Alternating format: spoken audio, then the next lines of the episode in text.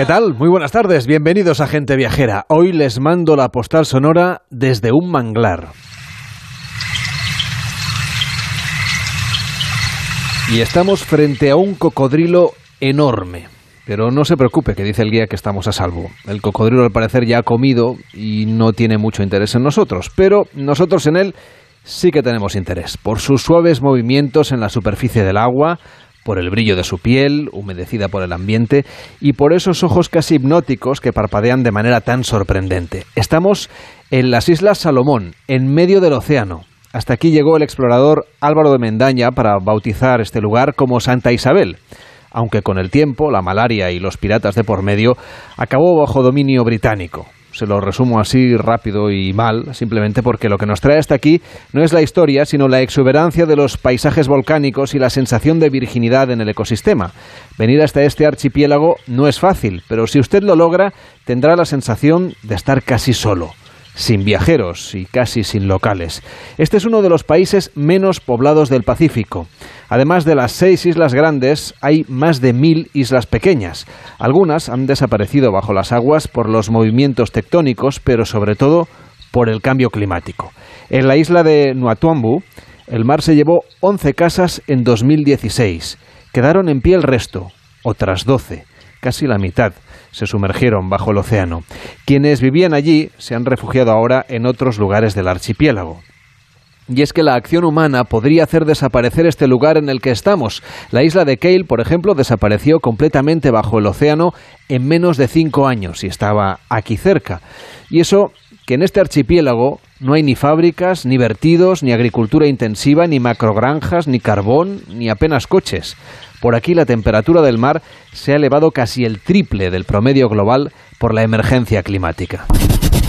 Desde las Islas Salomón, en la Melanesia, les mando hoy la postal sonora para iniciar Gente Viajera.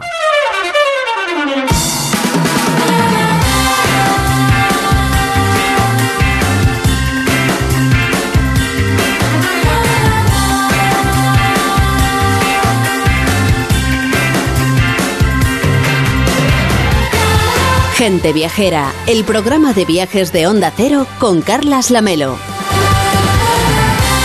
A las 12 y 8, las 11 y 8 en Canarias. Hola Víctor Herranz, ¿cómo estás? Muy buenas tardes. Muy buenas tardes, Lamelo. ¿Tienes alguna boda a la vista? No digo la tuya, digo alguna. Sí, para la primavera. Tenemos un par de bodas de unos amigos de, de Málaga. De ahorrando. Sí, sí, sí. De ahorrando porque tendrás que contribuir generosamente, imagino, al viaje de novios, ¿no? Desde luego, la verdad es que son, son caras las bodas, ¿eh? Sí, pues eh, vamos a hablar hoy de viajes de novios porque dicen que durante este mes de diciembre acostumbra ser cuando llegan las novedades, porque entre diciembre y enero empiezan las parejas ya a empezar a mirar los catálogos, a buscar los destinos, porque ya sabemos que nos casamos más en primavera y a final del verano, normalmente en nuestro país. Así que le hemos echado un ojo a las 150 páginas del nuevo folleto digital de la mayorista TUI, que ofrece propuestas pues por todo el planeta, desde playas para descansar y disfrutar de paisajes únicos hasta ciudades y lugares también para conocer la historia y las tradiciones de otras culturas, que es también parte seguramente del interés de una luna de miel. Desde luego, es que esta es la mejor parte de, casarse, el viaje de, de novios.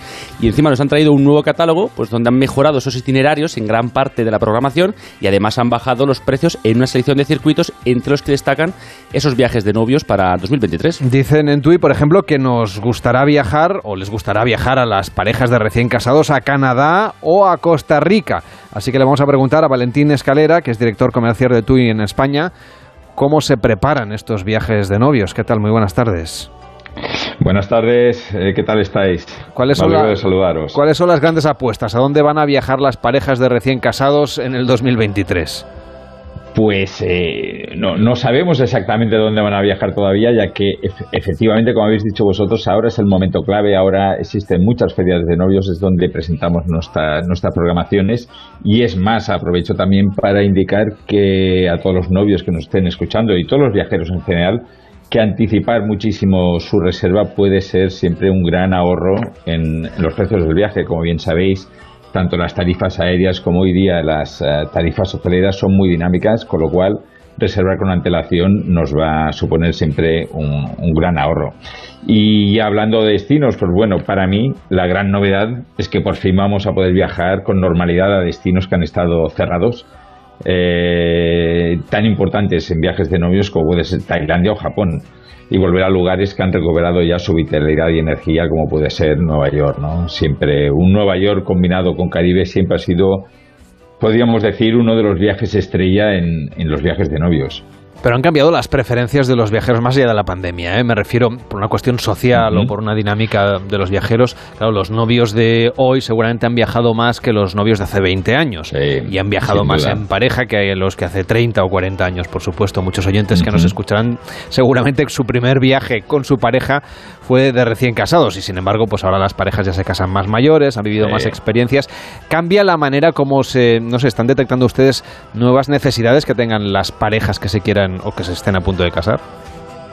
Sí, sin duda. Em, el abanico de destinos eh, es mucho más amplio, se solicitan destinos más culturales, como tú bien decías, que siempre ya ha existido. ¿eh? Siempre ha habido una, un deseo de hacer un viaje cultural que después sí que hemos finalizado ya en un destino más de playa que nos ha llevado a, descansar o a hacer el, típico viaje. De todos modos, al final, eh, un, novio, pues no nos engañemos, pues al final va a estar preparando ese viaje, va a tener mucho estrés, digamos, esos días anteriores a lo que es la boda, planificación, de manera que cuando llega también eh, su viaje también buscan destinos donde poder relajarse, poder disfrutar. Maldivas, sabéis que es un destino de clara, clara pujanza, los números eh, del destino son son muy muy grandes los últimos años a nivel de, volumen y comentaros que hoy día ya lo estamos combinando con destinos como, uh, como Egipto o incluso como Nueva York, que es una de las novedades que publicamos este año, ¿no? Porque al final la demanda hacia las islas eh, del Índico, la verdad es que cada año están aumentando y, a pesar de que, como tú bien dices, cada vez hay una mayor cultura viajera, pues estos destinos de, descanso y relax eh, siguen siendo la, prioridad en los novios. Y lo ha comentado antes, ¿no? La, anticipación a la hora de, reservar. ¿Cuáles son las ventajas de aquellos viajeros que, reserven con, tiempo? Pues mira, de entrada con nosotros eh, ofrecemos hasta un 12% de descuento para eh, las reservas que se realizan hasta, un 31 hasta el 31 de diciembre en una selección de viajes. Comentar también, y aprovechamos ya el día de hoy para comentar que a partir de mañana eh, empieza una campaña muy importante, que como es el Black Friday, que va a durar toda la semana que viene y donde vamos a hacer descuentos en toda nuestra programación. La verdad es que eh, es un momento ideal, yo creo, para nivel de ahorros. Y eh, a nivel general, pues lo que comentábamos, eh, las frecuencias aéreas todavía no son las que habían antes de la pandemia, con lo cual poder reservar con antelación nos va a asegurar siempre disponer de una tarifa muy ventajosa. Da la sensación un poco que también las agencias de viajes y las peticiones de muchos viajeros tienen un cierto contacto con la sostenibilidad, que se está preocupando cada vez más por reducir ese impacto de la huella de carbono. ¿Tienen ustedes viajes específicamente diseñados para novios que tengan mayor conciencia ambiental? Em, sin duda, eh, todos estamos comprometidos con el medio ambiente. Nosotros, evidentemente, somos una empresa que ya lo estábamos, eh, lo estamos desde hace años, no solamente por la situación que estamos, que estamos viviendo y que evidentemente ya es una obligación, ¿no? tanto individual como, como colectiva sí que estamos cambiando muchos, eh, muchas acciones que, o, excursiones que llevamos en los destinos. Por ejemplo, en Tailandia, por comentar, por comentar algo, pues bueno, pues en el norte, la típica excursión que siempre se realizaba eh, en un espectáculo de elefantes, hoy día nosotros ya no la realizamos y eso lo hemos cambiado por una visita a un campamento de elefantes eh, donde hay animales que están refugiados donde han sufrido abandono, han sufrido daños y donde hoy día eh, es una protectora en definitiva de animales. Entonces estamos cambiando todas esas eh, visitas más espectáculo por, un, por una serie de actividades mucho más eh, comprometidas con, con, la sociedad y con el medio ambiente. Valentín Escalera, director comercial de Tuyo en España, gracias por acompañarnos y por explicarnos las tendencias de viajes de luna de miel para el próximo año. Muy buenas tardes. Muchas gracias a vosotros. Un saludo.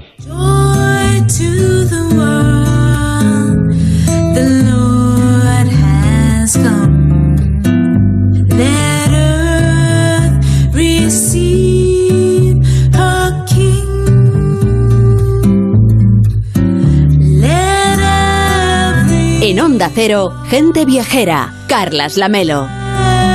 Pero antes de los viajes de novios del próximo año llegarán las escapadas del Puente de la Constitución y la Inmaculada y por supuesto también las vacaciones navideñas o prenavideñas. Y ahí es donde están los mercadillos navideños por Europa que nos cuenta siempre Enrique Domínguez Uceta. Hoy nos lleva hasta Alemania donde seguramente nacieron, nació esta idea de los mercadillos, aunque lo importante es que se han convertido también en pequeñas ciudades de compras, de gastronomía, en experiencias también para los más pequeños. Enrique, seguimos de viaje, ¿no? Ahora nos llevas a Alemania buenas tardes.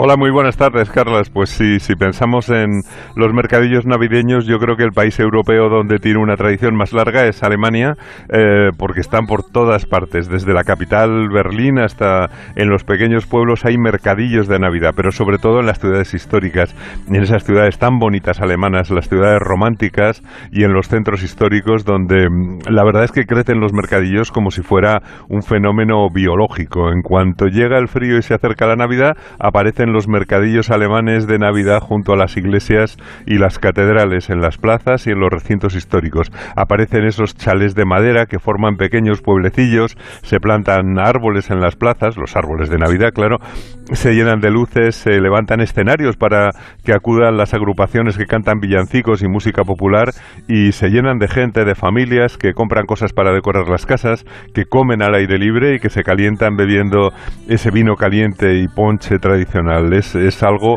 bueno, pues habitual, algo que se ha convertido casi en una seña de identidad y que hace que en el mes de diciembre, pues Alemania sea seguramente el país más navideño de toda Europa. Aquí en España también tenemos nuestros propios mercadillos navideños, pero realmente son diferentes, no son como los de Alemania. Allí parece que, que va todo el mundo, ¿no? A pasear, a visitarlos, a tomar algo. Cuando acaban de trabajar, pues se acercan hasta el mercadillo más cercano. Pues llevas razón, es que forman parte de la vida cotidiana en Alemania. Yo creo que todo el mundo deja un momentito, prácticamente cada semana, cada fin de semana de, Adviento, para acercarse a tomar algo en, esos mercadillos. Tienen verdadera pasión por los mercadillos callejeros y, la verdad es que también es una manera de salir de casa cuando el frío y la oscuridad se apoderan del ambiente. ¿Y qué es lo que buscan en los mercadillos los alemanes? Pues esas compras de todos los objetos que llevan el ambiente navideño a casa, las velas, los arbolitos, los papanoeles, los belenes, los espumillones, las coronas de adviento que hacen con ramas de abeto verde y que es algo también eh, pues muy alemán. Pero los mercadillos ofrecen de todo, también comida y bebida y espectáculos musicales, canciones. Es difícil llegar a un mercadillo y no escuchar que hay un que hay un grupo, que hay un pequeño coro cantando villancicos y todo eso pues yo creo que le aporta muchísimo calor humano a la ciudad. Son días de mucho frío, claro, pero también de mucha actividad en la calle, de compras, entradas, salidas. Eh, normalmente se queda con los amigos o hay citas también de trabajo. Todo el mundo muy abrigado y naturalmente son días, eh, como tú decías, para llevar a los niños a los mercadillos para que se dejen fascinar por ese ambiente casi, casi real que se produce en ellos. También contábamos que nosotros también tenemos mercadillos, pero no son como los alemanes, como hemos dicho, y además aquí en realidad en España son bastante más recientes. Bueno, el modelo de todos los mercadillos hay que reconocérselo ha sido el de los alemanes. ¿eh? Fueron los primeros en ponerlo, pero también a partir de ahí casi todo el mundo mm, ha habido una especie como de epidemia. Primero se extendieron, yo creo que hacia Francia, hacia Alemania y, aquí realmente en España tiene una historia reciente. Antes solamente había puestos en la calle con, para vender castañas asadas, golosinas o los pavos para la cena de Navidad. Pero en Alemania es verdaderamente tradicional. Viene de tiempos medievales con mucha presencia, como decía, de los villancicos porque allí aman la música y, lo demuestran y celebran la Navidad cantando. El mercadillo alemán se llama, tiene un nombre complicado para nosotros porque es eh, Weihnachtsmarkt y, que, y debe estar abierto al menos los cuatro domingos de Adviento, porque lo que es seguro es que terminan con la fiesta de Navidad. Allí no suelen prolongar hasta la fiesta de Reyes los mercadillos como pasa en nuestras ciudades. Ya sabemos que hay mercadillos por todas partes, pero si tuviéramos que hacer una selección para la gente viajera de los mejores, ¿cuáles nos recomendarías, Enrique? ¿A dónde tendríamos que ir? Bueno, yo creo que el más famoso de Alemania es el de Nuremberg, eh, con más de tres siglos de historia. Un mercadillo que instalan al pie de la silueta de, su castillo imperial, junto a la iglesia de San Lorenzo y Nuestra Señora, y, los puestos de venta pues se sitúan alrededor de un Belén, de un pesebre, con grandes figuras de madera. Venden también un pan de especias navideño que hacen con harina, miel, canela y clavo y celebran una procesión de niños que fabrican sus linternas con velas y van desde la plaza hasta la fortaleza cantando Pero también es muy conocido el mercadillo navideño de Frankfurt, que es muy fácil de visitar, tanto si vas a Frankfurt específicamente para un viaje, que yo recomiendo desde luego, y más en estos días, como si pasan camino de otro lugar por su aeropuerto y tienen un rato en las conexiones de vuelos, se pueden acercar al centro que, que no está nada lejos del aeropuerto. Por lo tanto, es fácil hacer una escapada en cualquier fin de semana, incluyendo, por supuesto, el macro puente que tenemos este año, porque hay una conexión relativamente sencilla, ¿no? De dos horas o tres horas como mucho, y ya estaríamos paseando por el mercadillo. Pues sí, sí, así es. Eh, está muy cerquita y, eh, y, ese mercadillo, el mercadillo más tradicional es el que pone en la Plaza Romer, eh, donde celebran el mercadillo desde el año 1393. Es una plaza mm, preciosa con esas casitas de entramado de madera típicas de Alemania, donde se bebe el Appelwein, que es una especie de sidra, eh, con Betmaingien, que es un tipo de mazapán especial también que hacen en estas fechas. Hay conciertos en las iglesias todos los fines de semana que dura el mercadillo y en Alemania las iglesias ya sabes que tienen buena calefacción, así que son de visita mm, obligada, incluso son un alto muy reconfortante en, los paseos de invierno. Luego te puedes meter en cualquiera de los estupendos museos que hay en el centro, junto al río Meno, muy cerca de la Plaza Romer, y otro sitio con muy importante mercadillo navideño es Leipzig, eh, en lo que fue Alemania del Este. Han puesto los mercadillos navideños en el centro histórico de Leipzig, es una maravilla y yo creo que es uno de los mercadillos navideños pues más grandes y más bonitos de todo el país. O sea que puede ser, eh, puede ser una opción, un sitio durante, donde durante mucho tiempo no se celebró y ahora pues realmente lo han retomado con una fuerza y una energía admirables. Pero oye, Enrique, la ciudad que está de moda en Alemania es sin duda Berlín, siempre está ofreciendo cosas nuevas y por supuesto también tiene mercadillos. Bueno, es que Berlín es ahora quizá la ciudad más vibrante de, de Europa, la más vitalista. Están recuperando ese espíritu lúdico y divertido de los locos años 20 del siglo pasado. De hecho, Berlín ha sido protagonista de las presentaciones recientes de turismo de Alemania de esta semana, eh, que tú has estado en Barcelona, me parece, yo en Madrid, y, y, que se van a producir a lo largo del próximo año, que tienen un año con un programa verdaderamente atractivo. Pero esa vitalidad callejera de Berlín hace que también tenga la mayor diversidad de mercadillos navideños de toda Europa. Tienen nada menos que 70 repartidos por toda la ciudad.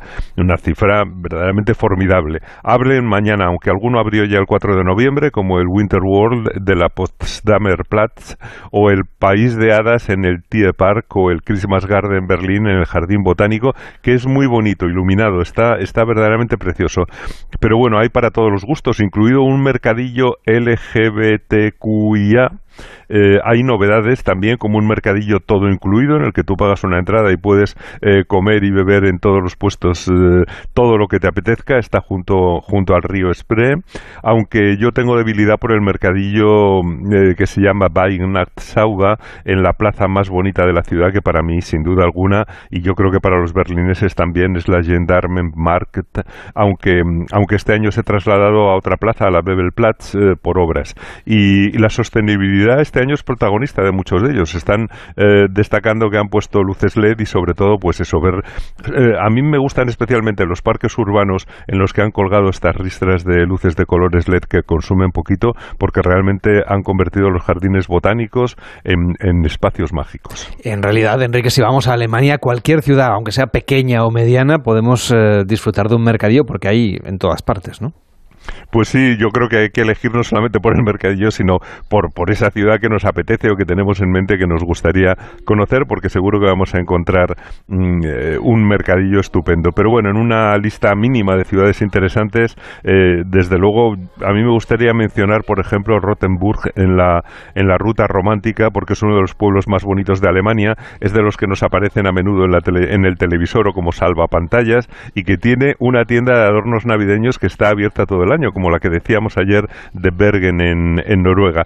Pero también hay ciudades preciosas como Lübeck, por ejemplo, o Stuttgart o Múnich, que, son tan interesantes. Ya sabes que a mí me gusta mucho también la ciudad de Hamburgo, que tiene un estupendo mercadillo en la plaza del ayuntamiento, el más importante de todos, pero no el único. También está el mercadillo de San Pauli en Reperban, eh, que es bastante grande. Está al lado del barrio de Altona, que es el barrio más animado y con más ambiente joven de Hamburgo, aunque seguramente es el menos santo de los mercadillos, porque ya sabes la fama de San Pauli de ser el barrio, pues quizá más subido de tono de la ciudad, sin embargo tiene su mercadillo. Y al otro lado del lago Alster hay otro mercadillo que se llama Jungfangstig, eh, más pequeño pero también muy agradable, y allí en Hamburgo, además del típico Glühwein, que es el vino caliente que se toma en toda Alemania, pues allí toman una cosa que se llama el Feuerschang en Bule, que es vino con ron caliente, una bebida de marineros, como corresponde a un gran puerto como Hamburgo, donde también combaten el frío con lumumbas, que consisten en tomar cacao con amareto o con ron, bebidas verdaderamente fuertes. Pero bueno, quizá podamos hablar otro día de las relaciones de la Navidad con las bebidas alcohólicas, porque yo creo que es un tema también muy interesante y muy curioso.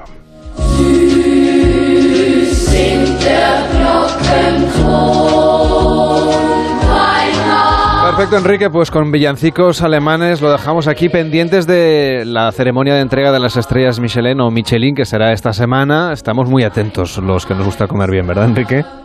Pues sin duda alguna, siempre es un acontecimiento y siempre es bonito hablar de comida que a nosotros nos encanta. Ya sabes que los españoles no solamente comemos bien, sino que lo hacemos hablando de comida. Pues cuídate mucho, nos vemos en Vera el próximo fin de semana. Pues hasta Vera, Carles, feliz semana. Y es que ya quedan muy pocos días para la ceremonia de entrega de las nuevas estrellas de la guía Michelin de España y Portugal, y en esta ocasión Castilla-La Mancha va a ejercer de anfitrión de este evento que se revelarán, la verdad es que todas las novedades. Es una noche bastante emocionante, o muy emocionante, diría yo, cuando se seleccionan los mejores restaurantes de la península ibérica, en este caso, premiados por la prestigiosa guía francesa. Desde luego, y un evento que tendrá lugar el próximo 22 de noviembre en el Palacio de Congresos El Greco de Toledo y además se transmitirá en vivo a través del canal de YouTube de Michelin.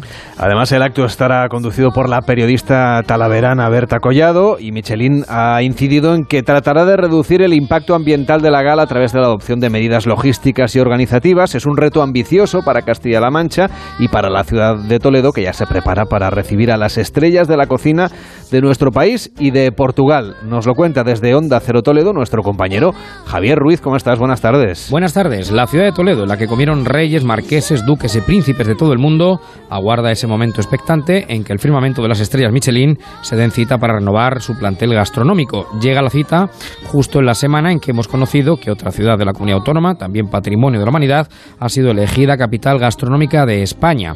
Estamos hablando de Cuenca, que también aúna patrimonio cultural, natural y gastronómico. Pero en este caso va a ser Toledo, capital del reino visigodo en adelante, la que albergará esta gran gala. No van a comer Recaredo, Recesvinto o Sisebuto en esta ocasión, pero sí otros grandes monarcas de la cocina. Patricia Franco, consejera de Economía, Empresas y Empleo de Castilla-La Mancha, ha resaltado la oportunidad que es para la comunidad autónoma esta cita tan importante. Y es verdad, nosotros hemos confiado en las oportunidades que teníamos de atraer la gala Michelin a nuestra región, a la maravillosa ciudad de Toledo pero vosotros habéis confiado en nosotros y yo creo que esa confianza mutua y recíproca que se pone de manifiesto por la gran calidad profesional que tenemos en nuestra región y por esos objetivos que habían marcado como los prioritarios para conceder nuestra candidatura, pues creo que han sido eh, esenciales para conseguir hoy que el 22 de noviembre Toledo y Castilla-La Mancha sean la tierra desde donde miramos, desde donde miramos al firmamento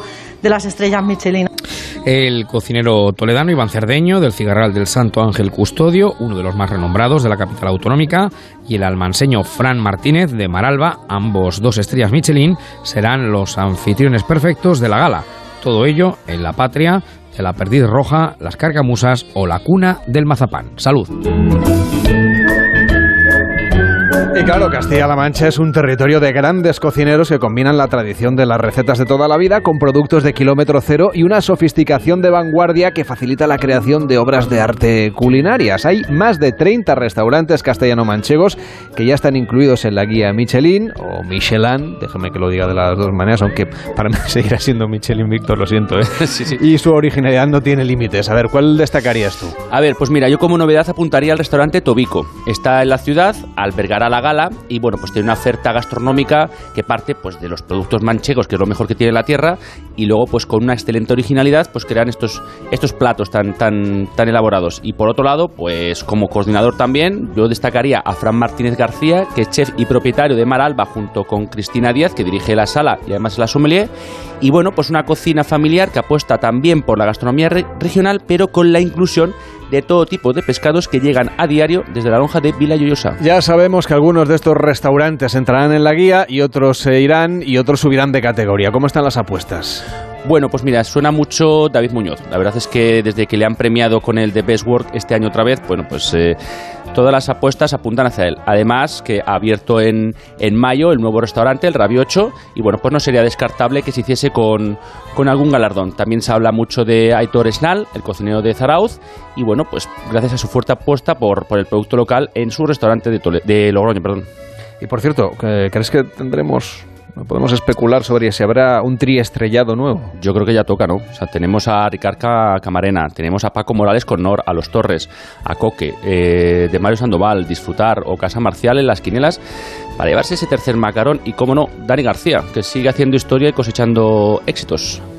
Pues ya saben que la guía Michelin se dará a conocer esta semana, se lo contarán en Onda Cero, por supuesto, estará Javier Ruiz allí en primera persona para transmitírselo a través de nuestra cadena. Y les contamos también en Gente Viajera que el sector turístico acaba de empezar su temporada de invierno, unos meses que en el caso de Iberia estarán marcados por la recuperación de toda su capacidad prepandemia. La aerolínea reanuda los vuelos a Río de Janeiro y a Caracas e incrementa su operación con México y Buenos Aires. Además, mantendrá los vuelos diarios con Santiago de Chile, Sao Paulo, Santo Domingo y San José de Costa Rica. En total, ofrecerá cerca de 260 vuelos semanales a 18 destinos en 16 países de América Latina. Así es, y además este invierno Estados Unidos está más cerca que nunca, ya que Iberia ofrecerá un 15% más de capacidad respecto a 2019, lo que supone alrededor de 2.000 vuelos. Nueva York, Miami, Boston, Los Ángeles, Chicago y Dallas. ¿Qué destino prefieres? Y Portugal será, seguro, uno de los destinos estrella de esta temporada. Iberia ofrece hasta seis vuelos directos al día a Lisboa, cuatro diarios a Oporto y ofrecerá vuelos a Funchal, a, Mane- a Madeira, durante todo el invierno con tres frecuencias semanales. ¿Te animas? Entra en iberia.com y reserva ya tus vacaciones invernales. ¿Y sabías que en Iberia.com es posible reservar vuelo más hotel todo junto y a un precio más económico?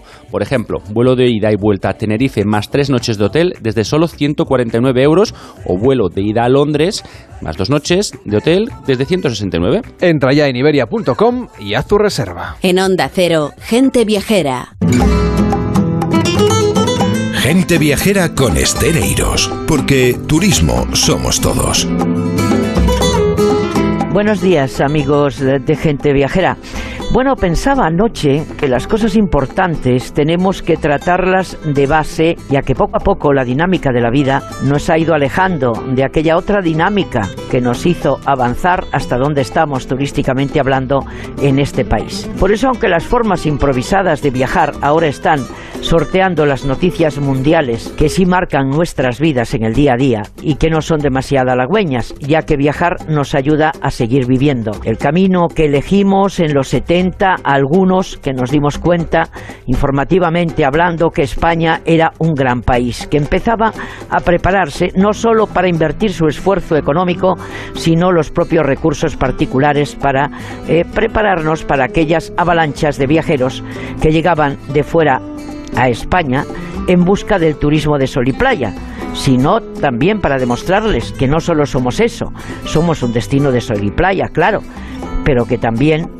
éramos y somos un lindo país que tenía una oferta de turismo de interior única, empezando por la cornisa cantábrica, vamos, la España verde. Pero el camino hacia esa eh, esos viajes al extranjero, como recrearon los primeros espadas del periodismo del turismo en gente viajera, empezando por Sánchez Dragó, el maestro Leguineche, el periodista Fermín Bocos, que puso el prólogo de lo que fue más tarde el prisma de actualidad turística de nuestro país que realizó Mariano López hasta el 24 del mes de julio pasado, donde él también, escritor Fermín Bocos, que se había regresado a gente viajera con varios libros publicados, viajó por segunda vez libros que trajo bajo el brazo donde recreó, digo, aquellos viajeros que marcaron a muchos de los que nacimos con el gusanillo de viajar por el mundo para contarlo. Y yo pues quería hablarles de cuatro cositas, de una sobre todo muy importante, como es la conectividad. Y Adif por fin ha despertado. Este lunes próximo va a sacar por fin la inversión de electrificación y adecuación de la catenaria de la línea Monforte-Ourense para poder viajar a Madrid y seguir los viajes a donde queramos. Aunque yo no dudo que el presidente de la Diputación de Lugo, y a la vez alcalde de Monforte, el señor Tomé, va a hacer todo lo que pueda para que ese ave que esperan todos los lucenses llegue antes del próximo siglo a Lugo Capital. Se trata de sumar cómo hacen por estas latitudes donde he tenido que pasar los últimos meses, léase a Mariña o las Rías Altas Gallegas, donde nos encontramos con Mondoñedo, un lujo de destino para probar su buena cocina kilómetro cero en el camino del norte a Santiago y los empresarios de la zona pueden presumir y presumieron de un workshop este fin de semana, un destino para disfrutar aquellos que son amantes de la naturaleza. Eh, ya estamos en Gente Viajera para recordarles esa dejadez por las vías férreas que deberían viajar aquellos que quieran conocer y disfrutar de las rías altas gallegas. Y como digo siempre, prometo volver si usted mm, le, le gusta que les cuente todas estas cosas que están pasando en el mundo del turismo, así que sumemos y sigamos viajando. En Onda Cero, gente viajera. Entonces con el móvil puedo ver si mis hijos han llegado a casa o si han puesto la alarma al irse. Claro, puedes verlo todo cuando quieras. Con la app ves si está conectada la alarma y con las cámaras puedes ver si están ellos o no. ¿Mm? Además, con los sensores de puertas y ventanas sabes si está toda la casa cerrada. Es así de fácil. Y para cualquier otra cosa puedes avisarnos que nosotros siempre estamos al otro lado. Protege tu hogar frente a robos y ocupaciones con la alarma de Securitas Direct. Llama ahora al 900-272-272. Los días Black Friday son así. especiales. Con Costa son así. Reserva tu crucero Costa con los increíbles precios Black Friday desde 299 euros por persona hasta el 2 de diciembre. Cuota de servicio no incluida. Info en costacruceros.es o en tu agencia de viajes. Costa. Le das un móvil a tu hijo o a tu hija y ya. Y ya puede sufrir ciberacoso. Y ya puede hablar con desconocidos. Y ya puede compartir información personal y privada. Un móvil es más que un móvil. Descarga la guía que no viene con el móvil de la Agencia Española de Protección de Datos y UNICEF para enseñar a tu hijo o a tu hija a hacer un buen uso de él. Con la colaboración de Fundación A3 Media. ¿Por qué no disfrutar este otoño de una escapada junto al mar? Hoteles Servigroup pone a tu disposición durante todo el año los mejores hoteles en Benidorm para regalarte unos días de sol, playas, relax, excelente gastronomía y el ambiente más divertido frente al Mediterráneo. No lo pienses más y consigue fantásticos precios y la máxima flexibilidad en servigroup.es. Las buenas historias se cuentan al oído. Mientras está fuera por trabajo, mamá y yo tenemos un trato. Cuando me voy a la cama puedo llamarla y ella me cuenta historias. Si a ti también te cuesta dormir, te invito a que vengas conmigo. Quizá no te lo he dicho. Mi madre es astronauta. ¿Os gustaría subir aquí? Sería genial. Pero primero tenéis que cerrar los ojos. ¿Los tenéis cerrados? El espacio del espacio. Descarga la aplicación de Sonora en tu móvil y disfruta de grandes producciones en audio por solo 4,99 al mes. Tienes 15 días de suscripción gratis. Sonora, películas, series y documentales para la gente que escucha. ¿Estás preocupado por tu colesterol? Toma citesterol. Una cápsula al día de citesterol con berberis ayuda a mantener los niveles normales de colesterol. Recuerda, citesterol de Pharma OTC. Ven al lugar donde las playas no tienen fin, donde la naturaleza no termina nunca. El lugar de interminables momentos en familia, de deportes nuevos cada día, de cafés tranquilos y largas sobremesas. En Vera, todas las posibilidades son infinitas. Infinitamente Vera, infinitamente tú. Estudiad bien las redes sociales porque si lo hacéis bien es un lugar maravilloso. Distingue entre opiniones e información. ¿Qué es lo que piensas tú? Es importantísimo contrastar. Saberlo todo sobre redes sociales y medios es posible. Todo esto es AmiBox. Es una herramienta imprescindible para sacar vuestras propias conclusiones. Cuanto más avanzamos, menos secretos tiene Internet para ti. ¿What? Y para los más pequeños, AmiBox Kids. Descúbrelo en A3 Player. Entonces con el móvil puedo ver si mis hijos han llegado a casa o si han puesto la alarma al irse. Claro, puedes verlo todo cuando quieras. Con la app ves si está conectada la alarma y con las cámaras puedes ver si están ellos o no. ¿Mm? Además, con los sensores de puertas y ventanas sabes si está toda la casa cerrada. Es así de fácil. Y para cualquier otra cosa puedes avisarnos que nosotros siempre estamos al otro lado. Protege tu hogar frente a robos y ocupaciones con la alarma de Securitas Direct. Llama ahora al 900-272-272. Los días Black Friday son así. Descuentos especiales. Con Costa son así. Reserva tu crucero Costa con los increíbles precios Black Friday desde 299 euros por persona hasta el 2 de diciembre. Cuota de servicio no incluida. Info en costacruceros.es junto a agencia de viajes. Costa. En Onda Cero, gente viajera. Carlas Lamelo. Y en pocos días, el 25 y 26 de noviembre, está previsto que abran buena parte de las estaciones de esquí de nuestro país. Al menos eso es lo que se espera, porque claro, todo dependerá, como es lógico, de la meteorología. Hay ganas de nieve, hay ganas de esquí, de snowboard, de apresquí y de gozar de las montañas. Y las claves de esta inminente temporada de esquí las tiene Jesús Ibáñez. ¿Cómo está? Muy buenas tardes.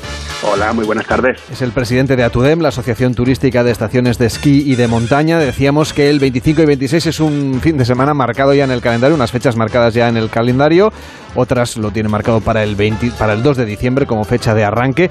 ¿Cómo va a ser esta, no sé, estas primeras estaciones que, que van a abrir? ¿Cuáles son las que se animan a hacerlo antes? Bueno, todavía no está totalmente claro. Hay que esperar cómo evoluciona el tiempo en esta semana que nos queda. Han caído las primeras nevadas pero hay que acumular en pistas nieve suficiente para que las se puedan pisar y puedan estar preparadas, de forma que eh, nos mantenemos todavía en la asociación en este abanico de fechas del, del próximo fin de semana y el siguiente para poder iniciar nuestras actividades.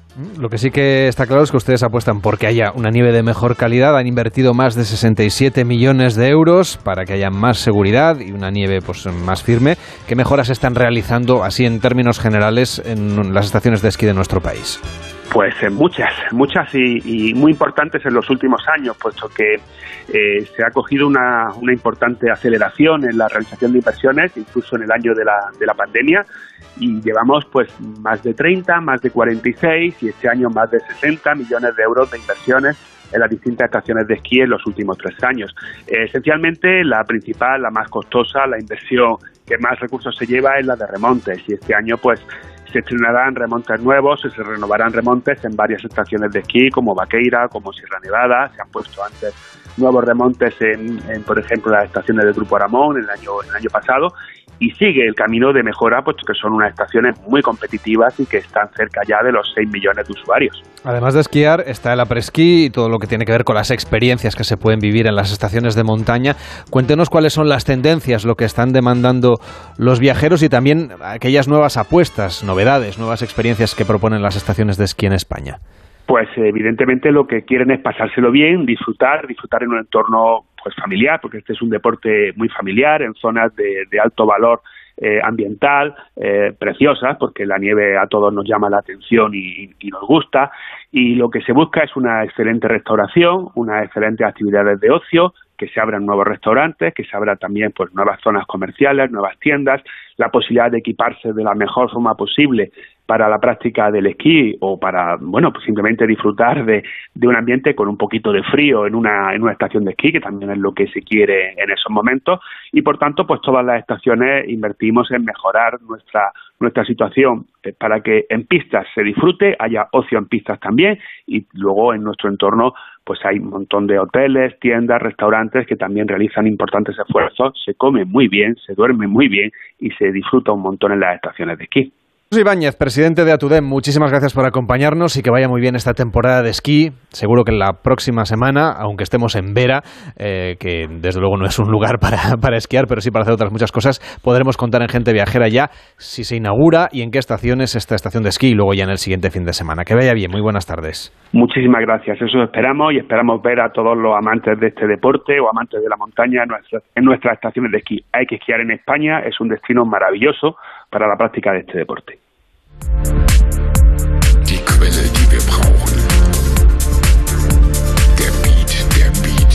Gente Viajera, el programa de viajes de Onda Cero con Carlas Lamelo.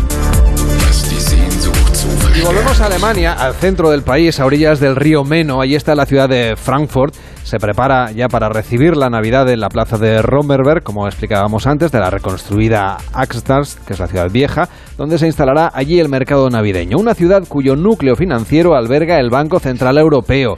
Pero no es que vayamos los viajeros por ello, sino vamos porque es un destino con tradición y con cultura un poco diferente del resto de Alemania, quizá muy cosmopolita, también tiene un punto señorial. De ahí acaba de volver Víctor Herranz, donde ha descubierto que la música tradicional de Frankfurt es en realidad la música electrónica como esta que escuchamos de fondo, que encierra una potente vida nocturna y que además, recordemos, es el lugar de nacimiento, Víctor, de la música tecno.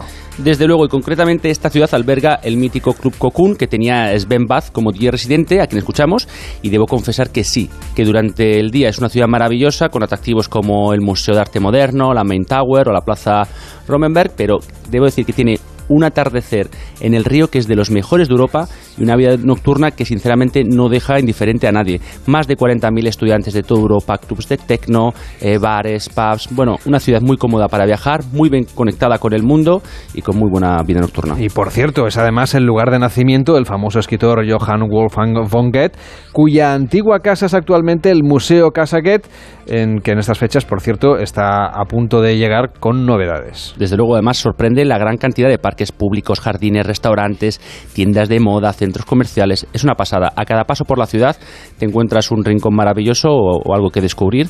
Y nada, esa fue mi última, mi última visita a Alemania.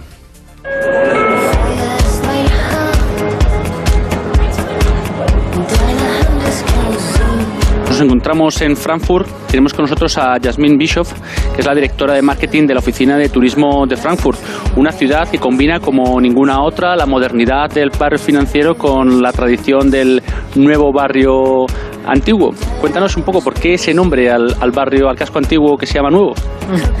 Bueno, em, Frankfurt estaba destruido en la Segunda Guerra del Mundo y em, en este barrio em, decidieron de reconstruirlo en 2009 y em, bueno, lo han cerrado este cuarto y em, lo han reconstruido completamente em, después de planes originales y lo abri- abrieron en 2018 y bueno, ahora es el casco antiguo nuevo porque estaba reconstruido ahora mismo y pero es, el casco como fue antes de la Segunda Guerra del Mundo. Se puede ver cómo, vivier- cómo vivía la gente allá ah, antes de la Segunda Guerra del Mundo y es muy diferente del, del resto de Frankfurt porque claro, Frankfurt estaba una ciudad muy eh, destruida. Em, se han construido ah, esas casas los primeros en em, 1700, después otros en 1800 y después em, el- la forma, la estructura cambió en este tiempo y eso se puede ver en este casco.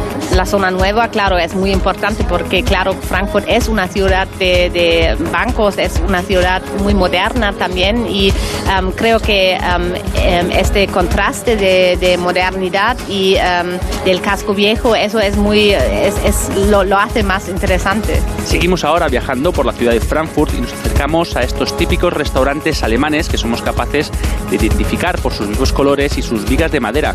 Pero Yasmin, si quisiéramos disfrutar de los platos más típicos de la gastronomía de Frankfurt, ¿qué platos deberíamos de pedir? Bueno, em, las cosas más típicas de Frankfurt son la sidra, es, un vino de manzano en, realidad, em, de manzana, porque em, es un poco diferente del- de la sidra de España, porque es mucho más ácido y por eso lo llamamos vino de manzana, porque Aquí se toma em, normalmente el vino de manzana o con em, agua mineral, con gas, o con o pura em, y caliente con em, canela y eso es muy muy bueno por eh, por ejemplo el mercado navideño la gente lo toma o em, el vino caliente o em, la sidra caliente. ¿Y con qué sería lo típico que acompañaríamos esta sidra caliente? Bueno, con salchichas, claro, porque Frankfurt, claro, es em, muy, muy famoso para, para las salchichas. Y también em, una, em, una especialidad muy típica para Frankfurt es la salsa verde, que se, normalmente se come con schnitzel. Y esa salsa verde es hecho de siete hierbas de la región y la cosa especial por eso es eh, se coma, eh, se coma la salsa verde cal- eh, fría con el schnitzel caliente y con patatas y con huevos. Pero bueno, nos han contado que no todas las salsas verdes son iguales, cada uno tiene su secreto. Sí, claro, claro. El secreto es eh, la forma de em, echarlo em, diferente. Por ejemplo, uno toma un poco más de esta hierba, el otro de la otra hierba. Eso es eh, la cosa secreta. Sí, y una particularidad que nos ha sorprendido es que anoche fuimos a cenar a uno de estos típicos restaurantes y no nos han servido cerveza. Sí, claro. Hay, ah, hay un restaurante muy típico, Appelwein Wagner, por ejemplo, se llama, y ellos no sirven cerveza porque dicen Frankfurt está famoso para em, el vino de manzana y aquí no se tome cerveza.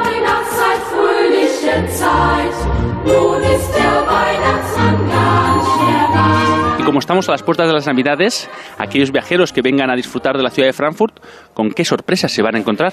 Bueno, en Navidad em, para mí es un tiempo muy lindo porque hay luces por cada lado y em, el mercado navideño se encuentra en el casco em, antiguo en Frankfurt, en el Römerberg, eso es donde hay el ayuntamiento, el Römer también, hay un carrusel histórico, hay música histórica y es, es muy, muy bueno, es muy, muy lindo de verlo y se puede comprar cosas típicas, hecho en mano, también probar todas las eh, especialidades de Navidad. Eso es, es un- una época muy linda también. Y si quisiéramos llevar algún tipo de sorpresa a casa, ¿cuál sería el souvenir típico que, que podríamos llevarnos y que suelen llevarse los viajeros? Algo típico de Frankfurt se puede comprar, por ejemplo, um, un, un bembe pequeño. Um, el bembe es la jarra donde se sirve eh, la sidra. Eso sería una cosa muy típica. Otra cosa para, para comer también sería, por ejemplo, Beetmännchen. Es un- una cosa dulce, hecho de marzipan y tiene una historia típica de una cocinera de una familia de bancos en el siglo XVIII um, y lo he hecho con cuatro almendras para los cuatro niños, hijos de la familia y cuando uno se murió, um, ahora ya solamente hay tres almendras, pero eso todavía se hay y se puede probar, es algo muy típico para Frankfurt. Y todo esto a las puertas de un año que va a comenzar con una simbología muy particular en favor a la democracia, ¿no es así? Sí, porque Frankfurt es um, la cuna de, de de la democracia en Alemania. En 1848 um, se encontró la primera asamblea nacional y, um, y bueno, uh, en el próximo año, en 2023, uh, hay, las, um, hay el aniversario de, la democracia y aquí hay una fiesta grande um, del mayo 18 al 21 y allá será una fiesta grandísima mm, para gente de todo el mundo y para toda la gente que está interesada en, en este aniversario porque para Alemania, claro, es muy importante. Además, en este próximo año 2023 hay un motivo por el cual se van a hermanar Alemania con Estados Unidos a través del deporte. Sí, em, bueno, tenemos aquí eh, uno de los partidos de Europa de NFL en- aquí en Frankfurt y bueno, eso es algo muy especial también. Jasmine Bishop, directora de marketing de la Oficina de Turismo de Alemania, muchas gracias por acogernos y por enseñarnos la maravillosa ciudad de Frankfurt. Y bueno, ya lo saben los viajeros, no tienen ya excusa para no venir a disfrutar de Frankfurt estas Navidades en el 2023. Sí.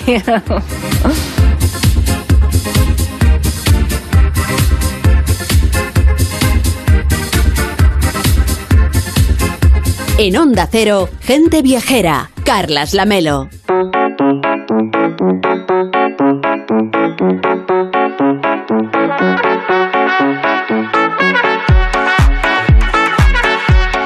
Ponemos ahora rumbo a la Feria de Valladolid, donde se está celebrando la última jornada de Intur, la Feria Internacional del Turismo de Interior. Es una cita veterana, cumple 25 años en esta ocasión y es un referente en el turismo, donde la cultura, la naturaleza y la enogastronomía son los ejes fundamentales. Silvia Martínez es responsable de negocio propio de la Feria de Valladolid. ¿Cómo está? Muy buenas tardes. Hola, buenas tardes, Carlos. ¿Cómo está marchando esta edición número 25, que además se clausura? Se clausura hoy, vaya. Está yendo muy bien, nosotros estamos contentos y además los mensajes que nos han trasladado los expositores también son muy positivos. En esta edición es muy especial para nosotros porque cumplimos 25 años y también porque ahora sí hemos recuperado la normalidad. Nos encontramos sin distancias de seguridad y podemos vernos en los ojos y vernos sonreír. Que eso es muy tiene importante. sí, sí, sí. Además, bueno, pues tiene, una, tiene un aspecto estupendo y os invito a todos a que podáis dar una vuelta por la feria, que todavía estamos abiertos hasta las ocho y media. Exactamente. Nuestros oyentes en Valladolid que puedan acercarse, pues ahí tienen esa feria y sin duda lo más importante también es que el turismo rural, pese a la pandemia, eh, está en un buen momento, da la sensación, ¿no? Sí, sí, nosotros contamos con un espacio destinado al turismo rural y activo, con una amplia of- oferta de alojamientos y actividades de España, Portugal y eh, dentro de España podemos encontrar alojamientos en Cantabria, Asturias y, como no, en Castilla y León. ¿Y cómo es el ambiente de esta feria? Sobre todo pensando en el viajero, no solamente en el sector, sino en quienes al final van a hacer una reserva para sus próximas vacaciones. Pues mira, este año, por primera vez, después de mucho tiempo, pueden sucumbir a la tentación y contratar viajes directamente en la feria, viajes a Europa, hacia África, cruceros. También van a poder descubrir Portugal, que es eh, nuestro país más representado en Intour. Pueden descubrir todas sus regiones, desde centro de Portugal, Porto Norte, Lisboa, sus maravillas termales, por, por ejemplo, de Alto Támega o de Trasomontes. Ok, ya que hablaba de Portugal, que por cierto eh, es el, ha reforzado muchísimo su presencia en esta feria, ¿han notado ustedes eh, el interés un poco de, reactivar el tema de las reservas con cierta antelación? Porque se quejan a veces desde el sector turístico, sobre todo las agencias de viajes y también los eh, propietarios de hoteles y los gestores de hotelería, que lo estamos dejando cada vez para más tarde y que vamos casi, casi, casi en la última hora, lo cual hace muy difícil la gestión de los establecimientos. Empezamos ya de nuevo a ser un poquito más, eh, no sé, un poquito más previsores. Eh, Bueno, nosotros podemos decir que, eh, por lo menos en Intour, las cosas se están normalizando y yo creo que lo mismo se está, se está haciendo en el sector que ya eh, estamos eh, reservando los viajes con más tiempo, pero aún así también siguen existiendo esas reservas de último minuto, como las que estamos viendo aquí, por ejemplo, para el puente de diciembre. Pues está muy bien que la gente ya aproveche para organizarse esas próximas escapadas y vacaciones. Sí. Habrán detectado ustedes, ¿no? O sea, habrá sido foro de debate también en Intour de este año, las tendencias eh, de turismo de interior y de turismo de naturaleza que se están de alguna manera demandando más por parte de los viajeros, del mercado, que es lo que tiene, está teniendo más éxito de las novedades, ¿no? De los clásicos. Pues mira, este año sobre todo está teniendo éxito el apartado un poco internacional porque anteriormente con el tema de la pandemia no hemos podido viajar tanto. Entonces nosotros, por ejemplo, tenemos de- destinos como Polonia, que hoy es nuestro, que es este año nuestro país invitado, o como Cuba. Nosotros también a través de las jornadas que hemos tenido en Intur Negocios, de Intur Talks, hemos hablado, por ejemplo, del, del mercado italiano, de cómo viajar a ese mercado italiano, de la sostenibilidad, que también es tan importante para el viajero, ya busca, busca destinos más comprometidos con el planeta, más sostenible, y cómo no, ese turismo, ese turismo de interior, todo lo que es naturaleza, gastronomía, todo eso está creciendo. Y para quienes estén en Valladolid y se puedan acercar a Intour, porque recordemos, sigue abierta la feria hasta hoy, hasta las 8 de la tarde, eh, tienen ustedes actividades, por ejemplo, recreaciones históricas para este año. Sí, es una propuesta muy interesante eh, porque a través de la Asociación Española de Fiestas y Recreaciones Históricas, que están haciendo un magnífico trabajo, podemos ver recreaciones de Valencia de Alcántara, de Linares o de Mojados. Por cierto que este año, como es el 25 aniversario, ustedes han querido reconocer a varios destinos y entidades y empresas que de alguna manera han destacado en Intour. Cuéntanos cómo han sido estos eh, reconocimientos. Pues mira, han sido muy, muy emotivos. Por ejemplo, hemos dado un reconocimiento al Guggenheim por lo que ha aportado a la transformación de la ciudad de Bilbao en turismo cultural. Hemos dado un reconocimiento, como no, a Portugal por la importancia que tiene en Intour. Para nosotros somos una feria de turismo interior de la península ibérica. Hemos dado un reconocimiento también a, a Fernando Gallardo por todo el apoyo que ha tenido a, a Intour y cómo no a Zamora a través de, de esa feria tan importante que, que hizo por primera vez en Zamora, Fromago, y por la cantidad de visitantes no solo nacionales sino internacionales que recibió.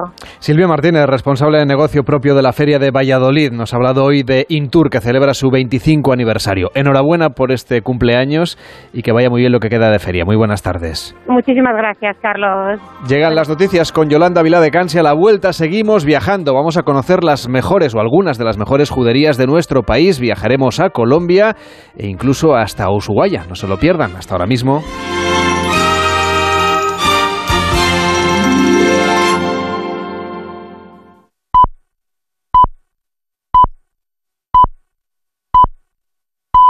La una, mediodía en Canarias. Noticias en Onda Cero. Buenas tardes. Acto del Partido Socialista en Perales de Tajuña, Madrid, con el ministro de la Presidencia, Félix Bolaños, y el secretario general de los socialistas madrileños, Juan Lobato, que han intervenido en un acto muy centrado en la sanidad. Con este motivo han criticado la gestión de Isabel Díaz Ayuso en la Comunidad de Madrid.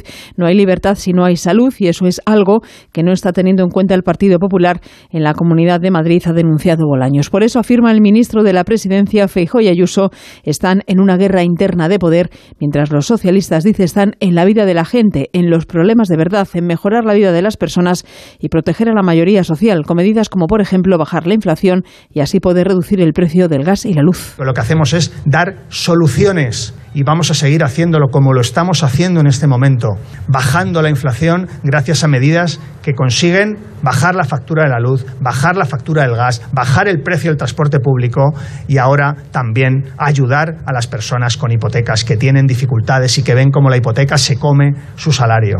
Somos una garantía de protección, de cuidar a la gente, a diferencia de la derecha que está en sus cosas. Y sus cosas no son las nuestras, son las de ellos. Continúa en Madrid la Asamblea Parlamentaria de la OTAN con la participación de varios ministros del Ejecutivo. Mañana participará el presidente del Gobierno, Pedro Sánchez. Hoy estaba en ese encuentro la ministra de Ciencia e Innovación, Diana Morant, que ha afirmado que confía en que la Fiscalía y el Tribunal Supremo aúnen criterios para aplicar la ley, porque se trata de una cuestión jurídica. La ley del solo sí es sí ha reiterado que los populares pueden dar pocas lecciones porque no han hecho nada y siguen sin hacer nada por los derechos de las mujeres y su protección. A mí sí que me gustaría eh, contestar al señor que ahora parece que es el gran protector de las mujeres y que acaba de firmar un acuerdo de gobierno con la ultraderecha en nuestro país, en Castilla y León, y lo primero que han hecho ha sido cargarse el concepto de violencia eh, machista y de violencia de género. Por tanto, pocas lecciones de un partido que no ha hecho nunca nada y que sigue sin hacer nada por los derechos de las mujeres y por su protección. El Partido Popular ya ha calificado esta ley como una auténtica chapuza. Hoy en una entrevista en el diario La Vanguardia, el líder popular Alberto Núñez Feijóo va más allá. El Código Penal no es un conjunto de eslogans o de tweets. El Código Penal es una pieza jurídica compleja que no se puede dejar en manos de políticos sin experiencia y políticos que no conocen el ordenamiento jurídico. Son especialistas en eslogans, pero no en la tipificación de conductas. Noticia de última hora que nos llega del exterior de nuestras fronteras. En Colorado, en Estados Unidos, al menos cinco personas han muerto y cerca de 20 han resultado heridas en un tiroteo registrado en un club frecuentado por homosexuales. La policía ha detenido ya a un sospechoso de participar en esta masacre. Y en Ucrania, el primer tren, bautizado como el Tren de la Victoria, ha llegado a la liberada Gerson mientras se restablecen las infraestructuras de la ciudad y se venden billetes para convoyes similares a otras ciudades como Mariupol o Donetsk, con la esperanza de que los territorios ocupados por Rusia vuelvan a estar bajo control ucraniano. Corresponsal en Moscú, Xavi Colás. Con lágrimas ha sido recibido en Gerson el primer tren llegado de Kiev desde la liberación. El enlace ferroviario entre la capital de Ucrania y esta ciudad del sur del país se ha restablecido por fin y algunas familias se vuelven a ver por primera vez desde el inicio de los combates. Las fuerzas de Ucrania mientras peinan Gerson para identificar a los que han colaborado con el régimen ruso. La población local está relatando casos de desapariciones y torturas por parte de las tropas de Vladimir Putin. Por su parte, el primer ministro británico, Rishi Sunak, ha prometido 57 millones de euros en ayuda para la defensa ucraniana. Lo ha hecho tras reunirse con el presidente ucraniano Volodymyr Zelensky en su primera visita a Kiev desde que se convirtió en primer ministro. Pero la invasión en Ucrania sigue y un total de 71 asentamientos se encuentran sin electricidad, 206 sin abastecimiento de gas y 33 sin suministro centralizado de agua en la región de Zaporilla, en el sur del país. Deportes, David Camps. Preocupación con el estado físico del delantero Álvaro Morata, tres días del debut de España en el Mundial de Qatar, equipo de enviados especiales de Onda Cero, Fernando Burgos, buenas tardes. Buenas tardes, David. Desde Doha, nuevo contratiempo en la selección española. A eso, tres días del debut ante Costa Rica, Álvaro Morata no trabajó con el resto de compañeros en la tercera sesión de entrenamiento en la Universidad de Qatar, la antepenúltima antes del primer partido. El motivo, una amigdalitis y malestar estuvo al margen del grupo durante toda la sesión. Por supuesto, no está descartado para el miércoles, pero su estado físico no está al 100%. Ya se perdió el partido, el entrenamiento con público ante Jordania en Amán el pasado jueves por unas molestias en la cadera y solo ha hecho dos entrenos con el grupo aquí en suelo catarí. Esta mañana Ferran Torres decía que tener un 9 puro solamente como Álvaro Morata no era un problema. Como tal habría un 9, sí que es verdad que, Morata, pero ahí podemos eh, también podemos jugar Marco Asensio, podemos jugar Dani Olmo, puedo jugar yo, puede jugar Ansu, o sea que, que esa posición también está eh, bien ocupada. Eh, sí que es verdad que hay ocho delanteros, eh, lo cual es, muy bueno porque bueno eh, por nuestro estilo de jugar eh, los, los delanteros eh, tenemos un gran esfuerzo físico y, siempre solemos eh, ser sustituidos y, yo creo que es eh, una de las fortalezas del equipo. Además, Ferran Torres ha dejado muy claro que el seleccionador Luis Enrique y él llevan con normalidad, con profesionalidad y muy bien su relación personal y familiar. Ya saben, son suegro y yerno. A las 5 el partido inaugural Qatar-Ecuador. Alejandro Romero, buenas tardes. Hola Camps, buenas tardes. Comienza un mundial anacrónico y contracultural. Un balón redondo en el desierto del Golfo Pérsico en medio de un derroche arquitectónico simulando una tienda beduina con 60.000 personas embolsadas en sus abayas, volcados con su Qatar, hecha de un pasado español desde la Academia Spire y nombres como Iván Bravo, Roberto Lave, Lillo, hasta su seleccionador. Félix Sánchez, salido de la Masía. Hoy están ante su gran cita después de un examen de 12 años de trabajo, un camino muy duro. Enfrente un cazador de utopías imposibles, Gustavo Alfaro, el lechuga, un argentino con su Ecuador, joven pero valiente. A las 5 con arbitraje de Orsato, Qatar-Ecuador. Se levanta el telón y el espejismo por fin se hace realidad. El delantero francés Karim Benzema viaja a Madrid por una lesión en el muslo que le tendrá tres semanas de baja y le impide disputar el Mundial. Además, en juego dos partidos de la octava jornada de la Liga Endesa de Baloncesto, mediado el segundo cuarto, Real Madrid 38, Murcia 16 y Bilbao 26, Fuenlabrada 19. Por la tarde, Manresa Basconia, Granada Breogán y Juventud Barcelona. Es todo el repaso a toda la actualidad del día a partir de las 2 de la tarde, la una en Canarias, en una nueva edición de Noticias Fin de Semana con Juan Diego Guerrero y ahora continúan con Gente Viajera y Carlas Lamelo. Como el perro y el gato. Amor por los animales. Que sigamos intentando, dentro de las posibilidades, ayudar a los animales que tienen que vivir en su entorno, del que parten. Dejemos la vida salvaje tranquila. El mundo animal y sus curiosidades. La foca no tiene ni orejas ni bigotes largos. No, y el león sí. El león marino sí. Pues son principalmente vegetarianos, aunque también hay veces que les da por comernos insectos y pequeñas presas. Como el perro y el gato. Con Carlos Rodríguez. Sábados a las 3 de la tarde. Domingos a las 2 y media. Y siempre que quieras, en la app y en la web de Onda Cero. Patrocinado por Menforsan. Los especialistas en cuidados, higiene y cosmética natural para las mascotas. Te mereces esta radio. Onda Cero. Tu radio. Entonces con el móvil puedo ver si mis hijos han llegado a casa o si han puesto la alarma al irse. Claro, puedes verlo todo cuando quieras. Con la app ves si está conectada la alarma y con las cámaras puedes ver si están ellos o no. ¿Mm? Además, con los sensores de puertas y ventanas sabes si está toda la casa cerrada. Es así de fácil. Y para cualquier otra cosa puedes avisarnos que nosotros siempre estamos al otro lado. Protege tu hogar frente a robos y ocupaciones con la alarma de Securitas Direct. Llama ahora al 900-272-272. Los días Black Friday son así. Descuentos especiales. Con Costa son así. Reserva tu crucero Costa con los increíbles precios Black Friday desde 299 euros por persona hasta el 2 de diciembre. Cuota de servicio no incluida. Info en costacruceros.es junto a agencia de viajes. Costa. Mi nombre es Juan José Melet y tengo 57 años. El campo ha sido siempre mi compañero.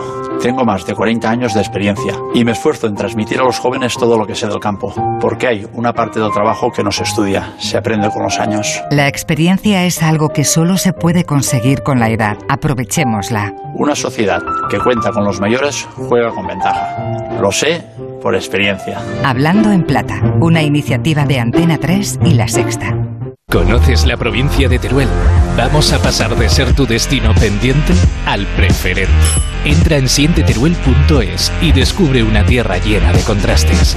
Diputación de Teruel.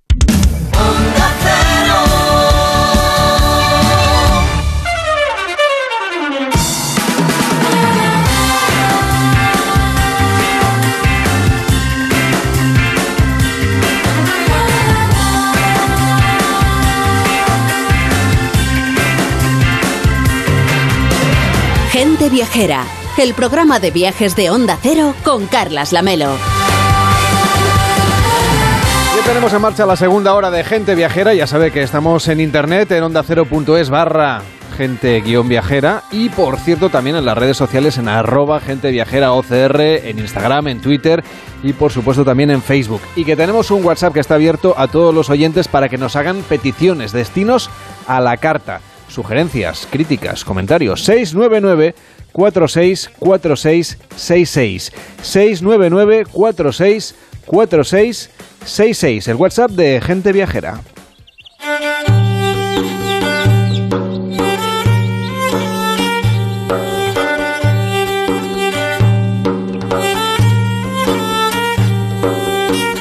Y como les habíamos prometido, vamos a recorrer algunas de las juderías más importantes de nuestro país. Están constituidas por municipios que cuentan en sus conjuntos medievales con patrimonio histórico, artístico, medioambiental y cultural, la herencia de las comunidades judías que los habitaron. Son la Red Juderías de España, Caminos de Sefarat, una asociación donde sus miembros actúan de forma conjunta en defensa del patrimonio histórico y del legado del pueblo judío. Y promoviendo con ello no solo el conocimiento de estos proyectos culturales, turísticos y también académicos, sino realizando una política de intercambio de experiencias internacionales que contribuyen, como no, al respeto mutuo de pueblos y de culturas. Tomen nota y sitúen en el mapa todas estas ciudades: Ávila, Barcelona, Béjar, Cáceres, Calahorra, Córdoba, Estella, Hervás, Jaén, León, Lorca, Lucena, Monforte de Lemos, Plasencia, Rivadavia, Sagunto, Segovia, Tarazona, Toledo, Tuleda, Tudela, perdón, y Tui. Todas tienen juderías y vienen recuperando desde hace más de 20 años estos espacios arquitectónicos, estos espacios de vida, invirtiendo tiempo y recursos también en rehabilitar esas casas, esas calles, los palacios y los edificios que pueden salvar del olvido gracias a todas las iniciativas que la red de juderías pone en circulación. Desde luego, recuperando así la historia y la vida de familias judías de toda procedencia y condición que ha estado oculta bueno, pues durante casi más de 500 años. Nos acompaña Marta puch que es directora gerente de la red de juderías. ¿Cómo está? Muy buenas tardes. Buenas tardes, ¿qué tal? En las calles, en las casas, en los palacios, en las murallas de las juderías se llevan a cabo gran cantidad de iniciativas para darlas a conocer, para atraer a nuevos viajeros.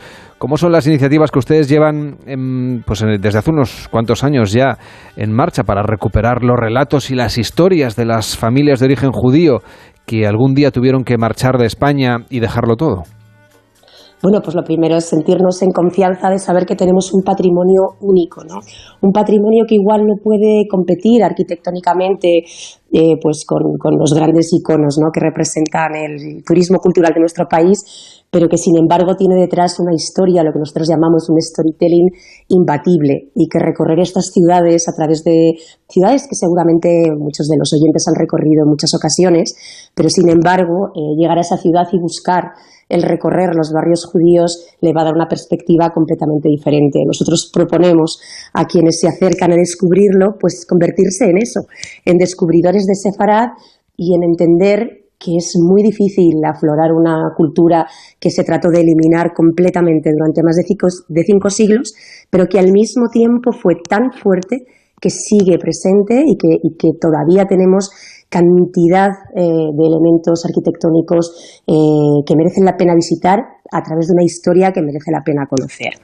Y un patrimonio sefardí que es sin duda un elemento vinculante y muy vivo, como decía, entre, España y el mundo. ¿Cómo hacen para eh, potenciarlo a nivel internacional y darlo a conocer?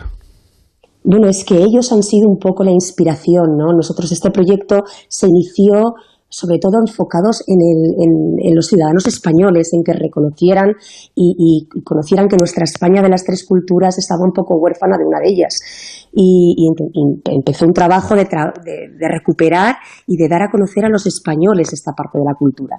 Sin embargo, en este proyecto y en este camino nos dimos cuenta de que era una cultura que jamás había desaparecido completamente y que el principal artífice de que jamás desapareciera fueron las familias sefardíes de la diáspora, que allá donde íbamos encontrábamos comunidades que hablaban nuestro idioma y encontrábamos colectivos que se veían fuertemente vinculados a nuestro país, con un amor hacia una tierra en la que no sabían muy bien si eran bienvenidos y para nosotros eh, señalizar, invitar y, estar orgullosos en cómo hemos podido recuperar esos barrios de las ciudades, eh, pues eso nos hace sentir fenomenal y nosotros la labor internacional la hacemos con Tour España, siempre de la mano, y con los institutos Cervantes, sobre todo, que llevan nuestras exposiciones de rincones de las juderías, eh, desayunos con agencias de viajes, eh, encuentros con prensa. Eh, pues hemos estado, te puedo decir, desde Tokio, hemos estado, en, pues, por supuesto, en Argentina, en Uruguay, en México, en Estados Unidos varias veces, en ambas costas. Hemos estado aquí en Europa prácticamente en todas las capitales de, de la parte este Israel lo visitamos eh, al menos dos veces al año. Es decir, tenemos una labor de difusión internacional bastante fuerte, pero también la nacional. Este año hemos estado en las ferias de turismo de Madrid, de Barcelona, de Silleda, eh, la BTL de Lisboa. Hemos, acabamos de llegar ahora de, de Intur, de la Feria de Turismo de Valladolid. Hemos participado en la Feria de Turismo del Interior de Jaén. Es decir, estamos permanentemente, ahora sí, eh, dando a conocer este patrimonio que creemos que es fundamental. Y vienen hasta España judíos de otros países de la diáspora a conocer pues cómo fue este territorio que, acogió una gran comunidad sefardí?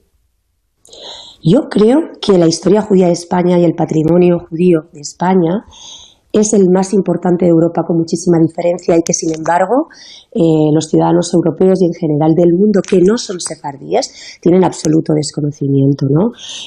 si tú preguntas a 100 de 100 personas eh, que te den una referencia del mundo judío europeo, seguramente harán referencia al holocausto. ¿vale?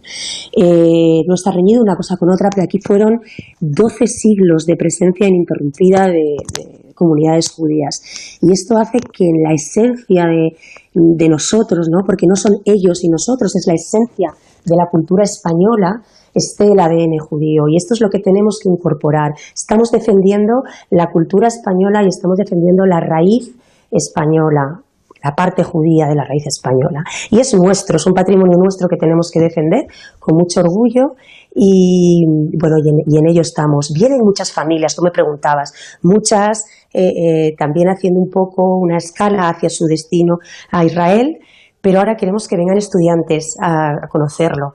Eh, queremos, sobre todo, que vengan. Este año tuvimos la suerte de hacer un. Creo que está con nosotros también Alejandra Abulafia, la autora del libro que, que hoy os presentamos. Ella hizo un encuentro de todos los Abulafia eh, del mundo en Jaén hace, hace unos meses y que, la gente vuelva a, reencontrarse con sus raíces aquí en España a través eh, de muchas iniciativas. Por eso el contacto también con, con, las agencias de viajes es fundamental para ofrecer un producto turístico al final, ¿no? más allá de unos destinos.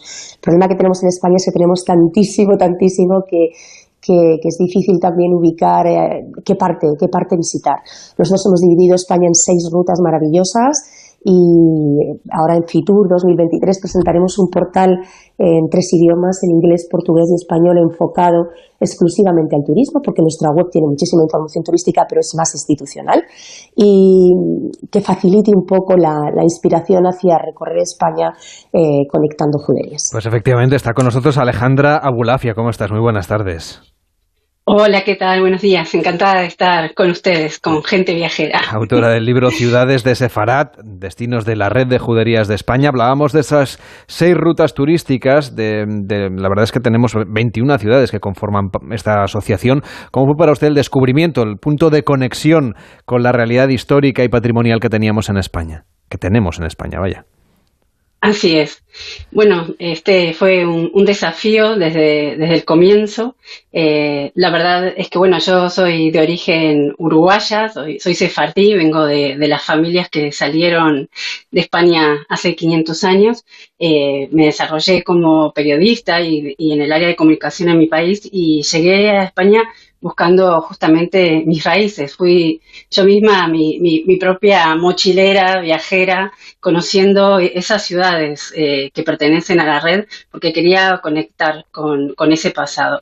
Y luego en, en, este encuentro que tuve con Marta y, y que vimos que teníamos muchos puntos en común de colaboración y que se podía crear un proyecto que era descubrir esas ciudades con la mirada, eh, no solo de, de mi formación de, periodista, sino de la mirada de, de Stefardí, ¿no? de, una persona que recorre esos destinos eh, y que no le es ajeno, porque cuando estoy encontrándome con, estas ciudades, cuando estoy viendo sus sinagogas, sus mikveh, cuando los historiadores en este camino para elaborar el libro me explicaban que, se elaboraba en cierto sitio el vino kosher, que es el vino que deben tomar los judíos, o que en Pesach eh, tenían que alquilar un horno para hacer la matzá, no me están hablando de algo extraño, no me están hablando de arqueología, me están comentando cosas que todavía siguen vivas hasta el día de hoy en, en mi pueblo. Entonces, eh, creo que, que, eso le ha dado al final al libro una impronta profesional desde el punto de vista periodístico y de investigación, pero también esa otra mirada tan importante de, de poder verlo y reconectar con esas raíces que, como tú bien dices, existen y siguen hasta el día de hoy. Esas rutas por la judería de España, ¿cómo ayuda a los viajeros a, encontrar esos destinos siguiendo el relato y la huella que dejó la población judía que habitó durante tantos siglos las ciudades de, esta red de juderías de España? Bueno, dentro del libro las, ciudades tienen cada una su capítulo, ¿no? además de, tener una introducción general a, todo lo que es la, historia judía, y realmente está pensado para que este libro les sirva a la hora de llegar a cada ciudad y poder ir a estos puntos. ¿Por qué? Porque además de explicar los puntos de interés, tiene un mapa donde están ubicados y de esta manera lo pueden utilizar también como una guía de viaje, además de recibir eh, a través de una cronología la información eh, de la historia de la ciudad. O sea que puede ser un libro que se lea antes de viajar o durante el mismo recorrido en cada una de las ciudades. Además, le hemos dado eh, un color a cada una de las ciudades para unirlo un poco con, con el libro anterior de, que fue Sabores de Sefarad. es como una especie de colección que se está creando. El primero fue una parte muy importante de lo que es la identidad eh, de los judíos sefardíes, que es la gastronomía. Aquí tenemos lo que sería el, viaje, la ciudad, los lugares para ver, para recorrer el patrimonio que es material e inmaterial. Y bueno, y ya el próximo serán las canciones, la música, las melodías de. Así que estos libros son como parte de, esta, de esta colección para ir enriqueciendo y que, los, y que los viajeros puedan ir conociendo las diferentes facetas de lo que es esta identidad.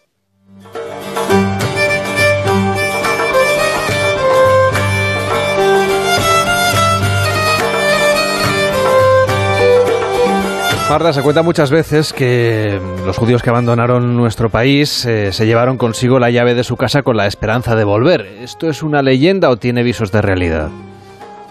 No, no, es totalmente real. Eh, no sabemos cuántas de esas llaves se conservan, pero se llevaron, las, se llevaron las llaves, muchísimos de ellos, como se llevaron todo lo que pudieron, que no era mucho.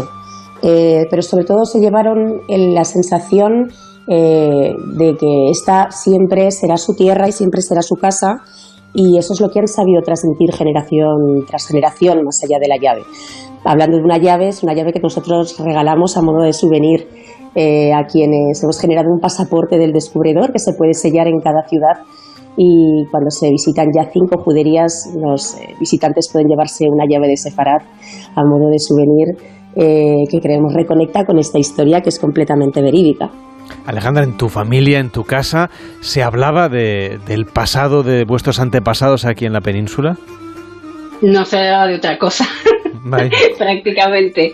O sea, por eso estoy aquí. Eh, la añoranza a, a, Sefarad, yo crecí con esa, con esa nostalgia. Mi, mi abuela Esther, eh, que había nacido en Turquía, hablaba el ladino, o sea, hablaba ese idioma casi del Quijote, porque lo habían conservado por amor a, su patria perdida durante 500 años y no pudo cumplir su sueño. Y, y un poco lo que me motivó a mí llegar aquí fue poder cerrar ese ciclo, poder volver eh, sobre las huellas de los que se habían ido y, completar. Y de hecho hoy eh, tengo dos niños que, han nacido aquí, que son los primeros abulafias que nacen en España eh, después de 500 años y de alguna manera pude como recuperar esa llave, esa metáfora de la llave y ingresar ¿no? a, la puerta de, España y de la añorada sefará de mis ancestros. Sorprende, ¿no? Que durante 500 años eh, tu familia haya conservado no solamente el recuerdo, sino incluso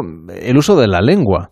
Es algo que realmente llama mucho la atención al escucharlo es algo notable y la única explicación que existe, porque se tuvieron que ir de forma forzada, no, no, olvidemos esto, pero sin embargo no había rencor. Tú no escuchabas en, mi familia eh, un sentimiento negativo, todo lo contrario, era puro amor, eran canciones que, escuchaban de, coplas flamencas, cualquier cosa que tuviera eh, alguna vinculación con España era era puesto en un altar, o sea, era adorado. Y eso es algo sorprendente, no solo que por amor conservaran eh, la lengua, sino que conservaran ese cariño ¿no? en, el, en el corazón. Y que, digo, hace 14 años que vivo aquí y, y estoy hablando de esto y me, y me sigue emocionando. Hablábamos de las rutas de las juderías. Hay algunas, como decíamos, que están delimitadas por territorio para hacerlas, eh, Marta, un poquito más accesibles, es decir, que la gente se pueda organizar para visitarlas. No sé, la ruta de juderías gallegas y de León, las extremeñas, las andaluzas, las del Ebro, las castellanas y las del Mediterráneo. De estas rutas, ¿cuáles tenéis vosotros información de que generen mayor interés por parte de los viajeros españoles? Bueno, eh, me haces una pregunta que difícil, pero yo sí tengo claro que la más conocida por la época de oro mm, del, judaísmo en España es la andaluza, ¿no? La andaluza en sí mismo eh, pues aúna lo que es la esencia de nuestro país para la visión extranjera, ¿no? Para los que deseen visitar capitales que, pues tienen en su, en su imagen cuando se asocia a nuestro país. Es una ruta que tira muchísimo, que además ahora le hemos vinculado. Eh, se puede llegar a Lorca, por ejemplo, que es una de las últimas ciudades en incorporarse y que trae uno de los patrimonios más excepcionales, eh, porque tienen una sinagoga a los pies del castillo y una judería eh, que se ha descubierto a raíz de la remodelación del parador y tras el terremoto, eh, pues esta, se puede hacer la ruta andaluza con final en Lorca o se puede hacer la ruta mediterránea con final en Lorca. Son rutas que están, eh, pues que son de las más demandadas, pero, pero es que cada una de ellas tiene un encanto en sí mismo, ¿no? Porque las juderías extremeñas, por ejemplo, a las que yo trato de llevar siempre a viajes de prensa para descubrir zonas más desconocidas de lo que son nuestros iconos turísticos, pues tienen un encanto. Fueron los judíos fueron retirándose hacia Portugal y se refugiaron en Portugal con la esperanza de poder volver a los pocos años. Entonces hay muchísimas juderías en todo lo que es la línea de Portugal, tanto en la zona extremeña como en la zona castellana o, gallega. ¿no? Pero, por ejemplo, las, eh, juderías gallegas en sí mismo tenemos a Tui, también otra de las últimas en incorporarse, que es el segundo patrimonio histórico-cultural más importante de Galicia después de Santiago. Es una ciudad absolutamente bella la recorras con los ojos que la recorras, pero además en ese punto fronterizo con Portugal, con Valencia eh, y ese puente internacional que une ambos países eh, hace que la historia narrada eh, desde, desde las familias judías que, que, marcharon y que se quedaron allí en los últimos momentos, pues sea también realmente apasionante. O Rivadavia, que es una villa medieval y maravillosa. Pero luego tenemos ciudades como Tudela, que encarnan la figura de Benjamín de Sefarad, eh, uy, de, Benjamín de Tudelas, que tenemos un programa educativo para colegios que se llama Benjamín de Separat, a raíz de este personaje, pues también eh, todas las juderías del Ebro, ¿no? Tarazona, Calahorra, Estella Lizarra, que es comparte un trozo del Camino de Santiago, ¿no? que yo siempre les digo a los técnicos de turismo, hacer el tramo judío del Camino de Santiago y juntar los dos espíritus de ambos caminos y, en ello están. ¿no? Entonces, eh, y Barcelona, toda la zona del barrio gótico de Barcelona, que tantas veces se ha recorrido cuando te la cuentan ahora mismo desde la perspectiva de, la antigua sinagoga que estaba allí, de las ciudades. Y la, ahora mismo la Catedral de, Barcelona ofrece una visita por el archivo histórico de todos los documentos que conservan de la, eh, de la época medieval que tuvieron que ver con las familias eh, judías y con la historia judía y que se puede visitar desde hace apenas unos meses. Es decir, todas las ciudades de la red eh, están ahora mismo eh, sintiéndose con confianza y mostrando un patrimonio cada vez más demandado. Marta Puig, gerente de la Red de Juderías de España, gracias por acompañarnos y por llevarnos a estos territorios, a estas ciudades que conservan estos antiguos barrios medievales que guardan tanta historia. Muy buenas tardes. Buenas tardes. Y Alejandra Abulafia, muchísimas gracias por contarnos esta historia familiar y por plasmar el patrimonio que hay en este libro sobre la red de juderías. Que vaya muy bien. Hasta la próxima.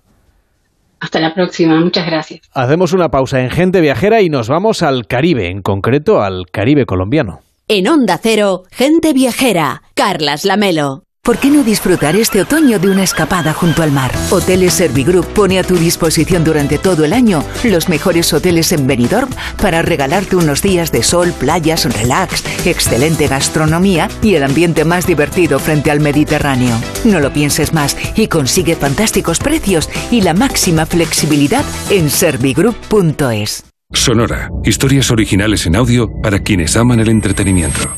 Una investigación policial es algo muy parecido a un puzzle. Las víctimas cuentan que las abordó a punta de pistola y las trasladó a otro lugar para violarlas. Un enorme rompecabezas en el que primero hay que buscar los bordes. Su método era este, raptar a una mujer a punta de pistola y trasladarla a otro lugar para cometer la agresión sexual. Es este, es este, al 99%. Es decir, hasta dar con el malo. Mon. Descarga la aplicación de Sonora en tu móvil y disfruta de grandes producciones en audio por solo 4,99 al mes. Tienes 15 días de suscripción gratis. Sonora, películas, series y documentales para la gente que escucha. Hablemos del jamón. Si quiere mostrar a sus clientes familiares o amigos su agradecimiento en estas fechas, cuente con nosotros. Pocos regalos se agradecen tanto como un buen jamón, presentados en un magnífico estuche de madera, incluyendo su mensaje de felicitación y encargándonos del envío y la entrega a sus beneficiarios. Importantes descuentos por reserva anticipada y por volumen de compra. Tujamondirecto.com. Jamones embutidos de bellota, de guijuelo a su casa. Visítenos en www.tujamondirecto.com o llámenos al 984 1028. Estudiad bien las redes sociales porque si lo hacéis bien es un lugar maravilloso. Distingue entre opiniones e información. ¿Qué es lo que piensas tú? Es importantísimo contrastar. Saberlo todo sobre redes sociales y medios es posible. Todo esto es AmiBox. Es una herramienta imprescindible para sacar vuestras propias conclusiones. Cuanto más avanzamos, menos secretos tiene Internet para ti. ¿What? Y para los más pequeños, AmiBox Kids. Descúbrelo en A3 Player. Los días Black Friday son así. Descuentos especiales. Con Costa son así. Reserva tu crucero Costa con los increíbles precios Black Friday desde 299 euros por persona hasta el 2 de diciembre. Cuota de servicio no incluida. Info en costacruceros.es junto a agencia de viajes. Costa. Entonces con el móvil puedo ver si mis hijos han llegado a casa o si han puesto la alarma al irse. Claro, puedes verlo todo cuando quieras. Con la app ves si está conectada la alarma y con las cámaras puedes ver si están ellos o no. ¿Mm? Además, con los sensores de puertas y ventanas sabes si está toda la casa cerrada. Es así de fácil. Y para cualquier otra cosa puedes avisarnos que nosotros siempre estamos al otro lado. Protege tu hogar frente a robos y ocupaciones con la alarma de Securitas Direct. Llama ahora al 900-272-272. Le das un móvil a tu hijo o a tu hija y ya. Y ya puede sufrir ciberacoso. Y ya puede hablar con desconocidos. Y ya puede compartir información personal y privada. Un móvil es más que un móvil. Descarga la guía que no viene con el móvil de la Agencia Española de Protección de Datos y UNICEF para enseñar a tu hijo o a tu hija a hacer un buen uso de él. Con la colaboración de Fundación A3 Media. Ven al lugar donde las playas no tienen fin, donde la naturaleza no termina nunca. El lugar de interminables momentos en familia, de deportes nuevos cada día, de cafés tranquilos y largas sobremesas. En Vera, todas las posibilidades son infinitas. Infinitamente Vera, infinitamente tú. El próximo sábado 26 de noviembre llega la final del Circuito Nacional de Golf Onda Cero en su decimonovena edición. El torneo amateur más importante del país aterriza en Valle del Este Golf Resort en Vera, Almería. La final con los ganadores de cada uno de los torneos disputados en nuestras emisoras durante este 2022. Circuito Nacional de Golf Onda Cero, con el patrocinio del Ayuntamiento de Vera, Costa de Almería, Sabores de Almería, Asociación Nacional de Fabricantes de Conservas de Pescado y Marisco, Anfaco Cecopesca y Valle del Este Golf Resort. En Onda Cero, Gente Viajera, Carlas Lamelo.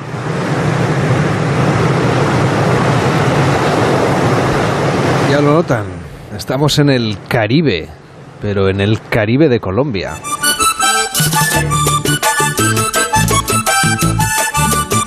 Gabriel García Márquez, aquí está lo que te inspira.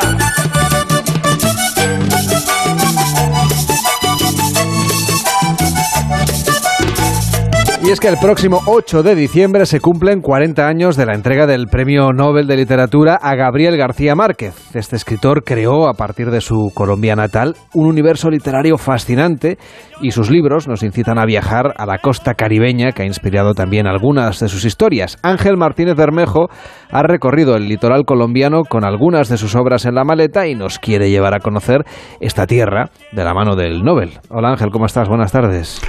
Buenas tardes, Carlos. A ver, ¿qué tiene de especial la costa caribeña de Colombia?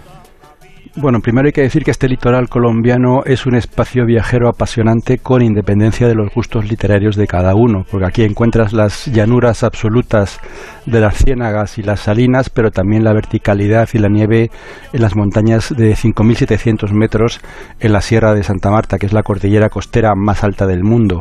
Desde la playa, bajo las palmeras, se pueden divisar las crestas heladas. La costa es una tierra caliente llena de colores y sabores estimulantes, con el tesoro de Cartagena de Indias, el Parque Nacional Tairona, la ciudad perdida y muchos otros atractivos. La lectura de García Márquez, a quien muchos llamaban Gabo, le añade un pozo más, una profundidad que proporciona más, más atractivos. Si a eso le añadimos que ahora termina la temporada de huracanes y en diciembre, como el propio Gabo decía, el Caribe se vuelve de vidrio y todo parece, parece más atractivo y brillante, es un buen momento para pensar en un viaje al Caribe colombiano. Pues vamos a irnos para allá porque si emprendemos ese viaje tras los pasos del Nobel, ¿dónde deberíamos empezar el camino para hacer esta, esta ruta de Gabo por el Caribe colombiano? Cualquier viaje por la costa caribeña colombiana puede empezar en Cartagena de Indias, que es suficientemente conocido su atractivo monumental, con esa ciudad antigua rodeada de murallas y repleta de iglesias, conventos y palacios, además de bares divertidos, hoteles recoletos y estatuas de Botero desperdigadas por las calles. Y luego además las fortalezas y las playas cercanas. Parece que la emoción y la alegría vibran especialmente en estas calles empedradas donde, en palabras del propio Gabo, la brisa del Caribe se mezcla con tambores nocturnos y, fragancia de guayabas maduras. Y al azar de cualquier paseo por, Cartagena de Indias es, es posible hacer dos viajes uno por la ciudad real y otro por la imaginada y descrita en dos obras por García Márquez, El amor en los tiempos del cólera y Del amor y otros demonios. La ciudad imaginada es igual a la primera, pero ligeramente diferente, un poco desenfocada, y acaba siendo un juego de descubrir dónde encajan, incluso sabiendo que en ningún momento se menciona el nombre de la ciudad en las dos novelas. Oye, ¿cómo se vive el descubrimiento de esa ciudad inventada de calles reales? Pues abriendo los ojos, porque todo está ahí. Por ejemplo, basta con pasar por los arcos que se abren en la muralla bajo la torre del reloj y cruzar la plaza de los coches para llegar al portal de los dulces. A sombra de los arcos se alinean los puestos que ofrecen sus pastelillos de ajonjolí, de yuca, de leche, de coco y de papaya. Y en este pequeño mercado de ambiente bullicioso aparecen, y aquí copio literalmente, las matronas negras sentadas como ídolos monumentales frente a las baratijas de artesanía y también los vendedores de lotería con los que se cruza un personaje de, del amor y otros demonios. Y sobre todo uno es consciente de que aunque el autor le dé otro nombre al lugar, Aquí sucede la escena clave del desamor de Fermina Daza por Florentino Ariza, que desencadena toda la historia de el amor en los tiempos del cólera. Estamos recorriendo esta zona de Colombia con Gabriel García Márquez, que fue periodista, recordemos, durante muchísimos años en realidad, aunque sea a través de sus novelas, él siempre ha sido un cronista del ambiente de la ciudad. Bueno, él decía que no hacía realismo mágico, solo realismo. Y bueno, con independencia de lo cierta que pueda hacer esta afirmación, lo cierto es que sus obras sí reflejan un mundo real eh, y aunque al caminar por estas calles empedradas sintamos que sus novelas, en sus novelas la realidad se trenza con la imaginación. En cualquier caso, la parte antigua de Cartagena es un cofre lleno de historia y arte, un museo de arquitectura en el que hay mercados de frutas tropicales y ropas vistosas mezcladas con todo tipo de ilusiones. Si el imaginado portal de los escribanos del que hemos hablado coincide con el portal de los dulces, el Parque de los Evangelios habrá que buscarlo en la Plaza de Fernández de Madrid, donde se encuentra la casa de Don Benito, un palacio estupendo, donde bien podría vivir eh, Fermina Daza, la protagonista de El amor en los tiempos del cólera. Curiosamente, el barrio de Getsemaní, extramuros, es el único que aparece con su nombre. Es un en un viaje además tuve ocasión de alojarme en el Hotel Santa Clara, que se encuentra en el antiguo convento al que Gabo fue enviado como un joven periodista a escribir una crónica y donde un hallazgo sorprendente fue el origen de, del amor y otros demonios. Y esos días, la verdad, fueron como vivir dentro de una novela.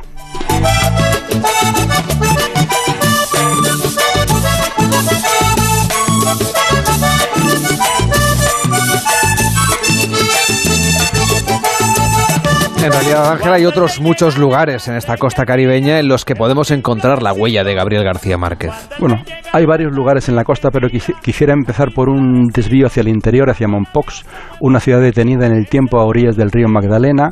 Varios de los episodios del amor en los tiempos del cólera ocurren en, en esa ciudad sin nombre que es Cartagena, pero otros se desarrollan en las orillas del río Magdalena y se dice que cuando aquí se rodó la versión cinematográfica de la obra de Gabo, apenas hubo que disimular detalles modernos. De hecho, su centro histórico como el de Cartagena de Indias, está inscrito en la lista Patrimonio Mundial de la UNESCO. ¿Por qué dices que esta es una ciudad que parece que esté detenida en el tiempo? Bueno, porque realmente lo está. Mompox fue un puerto importante que controlaba el tráfico fluvial por el río Magdalena, la principal vía de comunicación de todo el norte de Colombia, entre Cartagena y el interior. Está situada en una isla en el río y cuando las corrientes cambiaron, pues el puerto se, cegó y todo el tráfico de personas y mercancías surgió, eh, siguió por el otro brazo del río y todo el esplendor que había alcanzado desde el siglo XVI se detuvo en el XIX. Y el conjunto ofrece, según la UNESCO, una imagen excepcional de lo que era una ciudad colonial española. Su trazado urbano ha permanecido intacto, igual que su arquitectura de recias casonas, pintadas de colores suaves. Cada pocos pasos se llega a una iglesia y el conjunto asombra ya que se trata de una pequeña población adormecida bajo el calor del trópico. Los ambientes de García Márquez los encontré en los talleres de orfebrería, donde se trabaja la filigrana de oro que recordaban a los que fabricaban peces de oro en Macondo. También en los cuando puedes comprar almohábanas, los panecillos de queso que comen muchos personajes de García Márquez y que nunca sabía lo que era.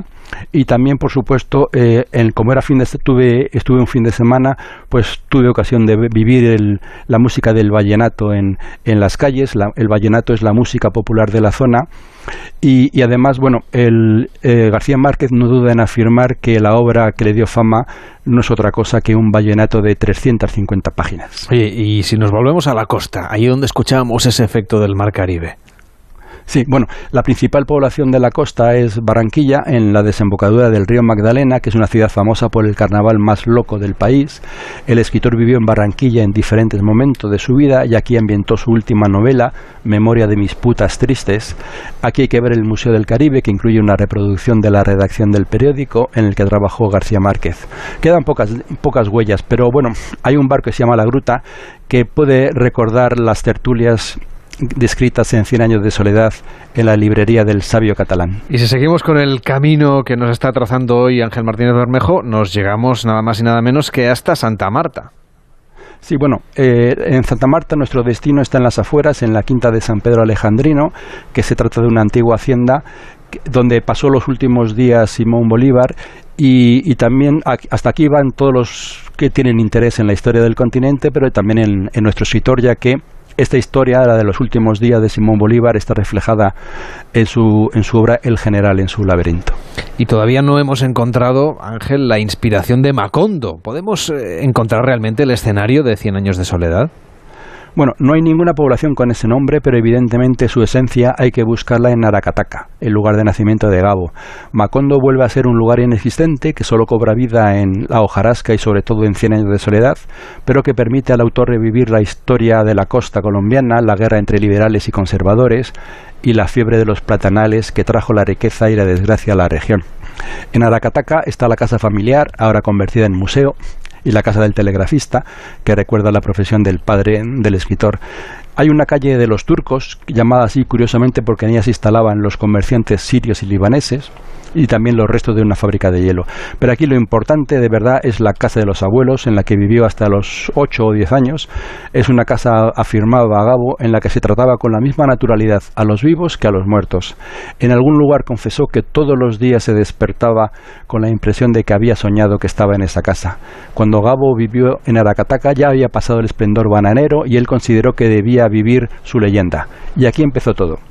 Aquí se forjó uno de los universos literarios más anchos y profundos de la literatura contemporánea, tan vivo que a veces su presencia se siente cuando ves una nube de mariposas amarillas revoloteando sobre el barro, pues igual que en muchas de las páginas de sus libros. Ángel Martínez Bermejo, muchísimas gracias por llevarnos a este viaje por la costa de Colombia y también por su interior de la mano de Gabriel García Márquez. Que tengas un feliz domingo, hasta la próxima.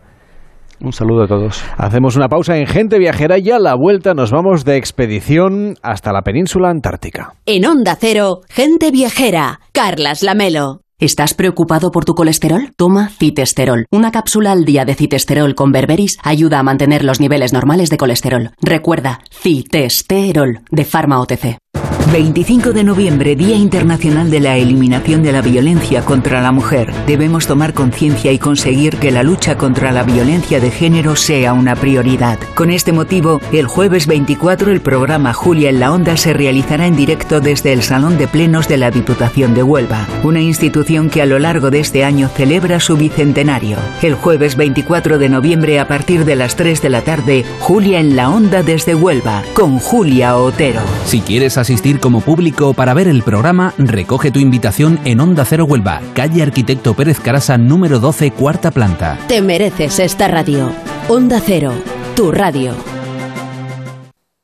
Los vinos jóvenes de La Mancha debutan el 21 y 22 de noviembre en el Civitas Metropolitano. Un año más, aficionados y profesionales podrán catar los vinos de la nueva añada de la denominación de origen La Mancha en la sala VIP Suroeste, puerta 3 del Estadio Rojiblanco de 11 a 21 horas. Lunes 21 profesionales. Martes 22 aficionados mayores de 18 años hasta completar aforo. Reparar esa bici que llevaba tantos años en el trastero para salir a dar una vuelta es un plan redondo. Como el plan que tenemos en la Comunidad de Madrid, en el que contamos contigo para darle muchas oportunidades a los residuos. ¿Te sumas a la economía circular? Comunidad de Madrid. Manolo, ponme un vino. ¿Qué te pongo? ¿Un No, no, no sigas. Quiero un vino de Madrid, que estamos en Madrid y son excepcionales. Pues tienes razón. Marchando, un vino de Madrid. Denominación de origen Vinos de Madrid. www.vinosdemadrid.es. Son nuestros y son únicos. Aquí, en la Comunidad de Madrid, todos podemos tener un pueblo. Contamos con más de 140 pueblos de menos de 20.000 habitantes. Pequeños, bonitos, con mucho encanto, rodeados de naturaleza, con los mejores servicios públicos y sistemas de conectividad. Vente, estamos muy cerca. Comunidad de Madrid. ¡Atención oyente! ¡Por fin ya está aquí! Vuelve la feria del coche de ocasión en Ocasión Plus. La única feria en la que todos los coches tienen descuento de hasta 6.000 euros. Ampliamos una semana más. ¡Acelera! ¡Las mejores ofertas vuelan! Ocasión Plus, 15 centros en Madrid, dos nuevas tiendas en Torrejón y una en Arganda. Localiza tu centro más cercano en ocasiónplus.com. Abierto sábados y domingos. Donde tú ves trabajadores, el Instituto Regional de Seguridad y Salud en el Trabajo lleva 25 años trabajando para prevenir sus riesgos laborales. 25 años comprometido con la vida. Infórmate cómo en el 900-713-123. Comunidad de Madrid. Somos hijos de las piedras, de la tierra y del viento. Somos arte. Somos vino. Somos Cariñena. Colección Premium El Vino de las Piedras. Denominación de origen Cariñena. En la Comunidad de Madrid apostamos por un modelo energético más limpio y sostenible. Por eso ponemos en marcha el Plan Renove 2022 de calderas y calentadores individuales, para aumentar la eficiencia y reducir el consumo. Infórmate y recibe ayudas de hasta 350 euros para la sustitución de tu antigua caldera. Con este gesto, ahorras energía y proteges el medio ambiente. Comunidad de Madrid. Onda Cero Madrid, 98.0 FM.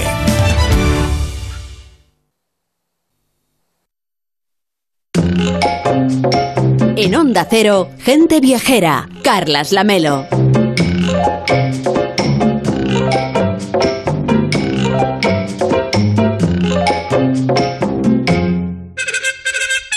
Viajamos ahora con Mariano López al fin del mundo, un gran viaje que nos lleva a las puertas de otro gran viaje. Nos lleva a Ushuaia, la ciudad argentina del fin del mundo, puerta principal de los cruceros que luego nos llevarán a la Antártida. ¿Qué tal Mariano? ¿Cómo estás? Buenas tardes. Muy buenas tardes, Carles, ¿qué tal? Y es que estamos ya en la temporada alta de los viajes a la Antártida, una temporada en la que se va a batir el récord de viajeros al continente helado establecido antes de la pandemia. Pues sí, así es. Esta temporada, 2022-2023, la Asociación Internacional de Turoperadores Antárticos, la IATO, espera que por primera vez se rebase la cifra de 100.000 viajeros a la Antártida. El récord anterior estaba antes de la pandemia, en la temporada 2019-2020, en 74.000. Bueno, pues ahora este año las ganas de viajar a la Antártida se han disparado y la IATO prevé que la temporada finalice allá primeros de abril con 106.000 viajeros a la Antártida. Viajeros que en su mayoría, más de un 90%, habrán partido del mismo punto, del mismo puerto, del puerto de Ushuaia. Una ciudad mariana Ushuaia que recibe a los visitantes presumiendo de su título de la ciudad del fin del mundo. Pues es un título, fíjate, ahora en disputa, porque 10 kilómetros al sur de Ushuaia, en territorio chileno, se encuentra Puerto Williams, un pequeño puerto que hace tres años adquirió la condición de ciudad cuando superó la cifra de 5.000 habitantes, Puerto Williams. Pese a esta competencia, pues Ushuaia sigue afirmando con orgullo su condición ya de décadas de ciudad del fin del mundo. Un fin del mundo, fíjate, para nada desolado, despoblado, o inhóspito, como podíamos a lo mejor imaginarlo. Que va, Ushuaia suma ya más de 100.000 habitantes. En los años 70, hace tampoco tanto, bueno, pues apenas tenía 4.000. Su crecimiento ha sido paralelo al auge de los cruceros a la Antártida. El primer crucero partió de Ushuaia en el año 1958, pero fue una rareza. Por cierto, un crucero eh, se llamaba Los Exploradores, fletado por el gobierno argentino. El boom del turismo a la Antártida se desarrolló varias décadas después, en los años 90 del pasado siglo. En los 80, en toda la década, hubo 33 viajes. Pues bien, una 10 años después, el número de viajes ascendió a 585. Ese crecimiento, que como ves continúa, pues es el que ha transformado la ciudad, que ahora antes era un sitio al que, al que pocos querían ir y ahora es un buen sitio para vivir, no hay paro, hay pleno empleo y si sumamos los, a los cruceros que hay en el verano austral, el reclamo del esquí, de las actividades de invierno, cuando llega la otra temporada, pues podemos decir que en Ushuaia prácticamente hay turismo ahora todo el año. Oye, Mariano, ¿cómo es Ushuaia? ¿Qué es lo que más te ha llamado a ti la atención de este lugar? Pues mira, la palabra Ushuaia, empezamos por ahí, significa bahía profunda en el idioma yagán, un idioma, por cierto, cuya última hablante ha muerto este año, hace pocos meses. Se, extingue con él, se extinguió con ella, sí, la lengua. Es una curiosidad. La lengua yagán, la buena lengua que hablaban desde hace 6.000 años los canoeros, a ver si lo digo bien, los nómadas que, que vivían con las canoas en pequeños poblados nómadas en toda esa parte del fin del mundo. Bueno, pues la ciudad se encuentra junto a una bahía, la mejor bahía del canal de Beagle, el estrecho canal que comunica el Atlántico con el Pacífico, el último canal antes de, de, doblar el Cabo de Hornos. Bueno, la ciudad nació cuando el lugar era un sitio extremo, el punto final en los mapas, un sitio salvaje, totalmente comunicado solo por mar y el mar de difícil acceso, es un mar muy violento. Un punto en el mapa a más de 3.000 kilómetros al sur de Buenos Aires. Su primer edificio relevante se construyó a principios del siglo XX y fue la sede de una prisión a donde mandaban a los peores criminales de Argentina, entre ellos a uno famoso en aquellas latitudes, el llamado Petiso Orejudo, culpable de varios asesinatos y de varios incendios. Allí se tiene fotos en la prisión que se puede visitar con sus temibles hazañas, por llamarles de alguna manera. La prisión se cerró a mediados de los años 40. Y fue entonces cuando comenzaron a llegar los primeros turistas atraídos por los deportes de invierno, porque es una estación invernal que ha ido creciendo durante décadas, atraídos también por los bosques de la Tierra de Fuego, por las excursiones por los canales fueguinos y por la aventura de pisar el fin del mundo. Y poco a poco, pues la ciudad fue creciendo en paralelo a la línea del mar, creciendo por una suave colina que asciende desde la costa hasta el pie de cinco montañas recias muy verticales que abrazan Ushuaia y que cuando están nevadas parecen auténticos picos de los Alpes. Si viajamos a Ushuaia podremos disfrutar de aventuras, de deportes, de experiencias que siguen siendo al final, Mariano, los principales atractivos turísticos de Ushuaia, más allá de su condición como puerto de cruceros hacia la Antártida. Pues sí, un primer atractivo, por, por, por, darle un orden, sería su situación. En Ushuaia, o más precisamente a 8 kilómetros de Ushuaia, en el puente sobre el río La Patalla, un puente que está un poco al norte de la ciudad, bueno, pues termina el conjunto de carreteras que se conoce como la Panamericana. No es una sola carretera, digamos, pues se pueden trazar varias rutas. La Panamericana que atraviesa el continente América de norte-sur, desde Fairbanks, en Alaska, hasta Ushuaia, o más precisamente desde una bahía al norte de, Fairbanks hasta este puente que decía y donde hay un cartel que indica que allí se termina la carretera panamericana. Todos los años llegan viajeros a Ushuaia orgullosos de haber cruzado América de norte a sur. Más importante, mucho más importante en número es la cantidad de turistas que llegan para practicar deportes de nieve, como decía, pues en la temporada de nuestro verano, el invierno austral. También para contemplar los dos glaciares que se pueden ver a escasos kilómetros de la ciudad o para adentrarse en los bosques y lagos del Parque Nacional de la Tierra de Fuego o explorar el canal de Beagle en catamaranes, en kayak. Hay muchas empresas eh, turísticas que fletan ese tipo de embarcaciones a largo, están situadas a lo largo del muelle eh, que, junto al puerto principal de Ushuaia y son eh, empresas que animan a bordear islas solo habitadas por pingüinos, focas o leones marinos hasta llegar casi al final del, del canal de Beagle al final oriental del canal de Beagle, cuando ya el mar se abre, es mucho más violento y se sitúa el faro que algunos llaman el faro del fin del mundo, en homenaje a Verne, pero no, Verne situó su faro del fin del mundo un poquito más lejos, en la isla llamada hoy la isla de los estados. Por cierto, Mariano, si llegamos a la ciudad, ¿qué recomendaciones especiales nos darías para conocer Ushuaia? Pues mira, en la ciudad yo recomendaría la visita al Museo del Fin del Mundo. Perdón. Ese museo, que ahora está situado en dos edificios, enseña una maqueta del barco que dio nombre al canal, el Beagle. El canal, el barco en el que viajó Charles Darwin. Es interesante, fíjate, el canal este, el Beagle es el nombre de un perro, el nombre de una raza de perros, mejor dicho, un perro cazador eh, típico británico. Bueno, pues eh, el, Beagle en el que viajó Darwin llevaba el nombre de esos perros. No, es el único barco que fletado en Gran Bretaña que tiene ese, ese nombre, pero sí el más importante de todos.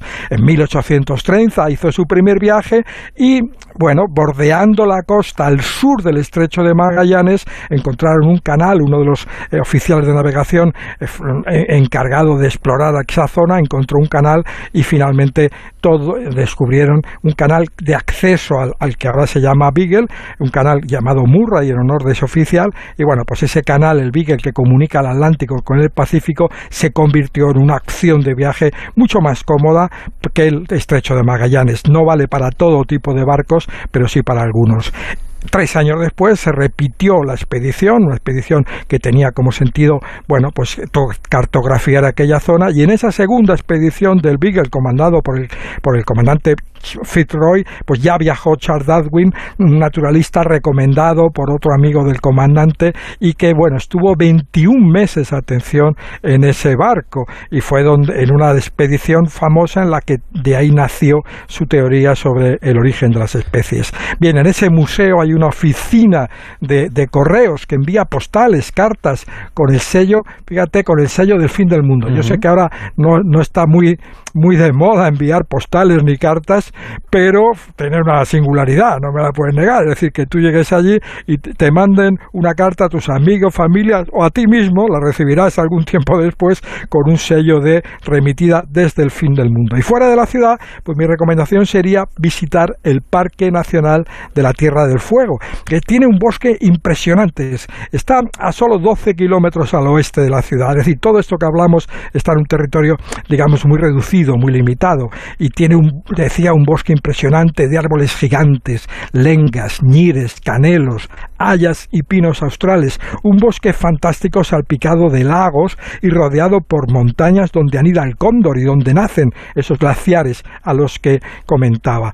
Un bosque que, bueno, también tiene su sus anécdotas, podríamos decir, de alguna complicación propia de estas tierras del fin del mundo. Una complicación son los conejos.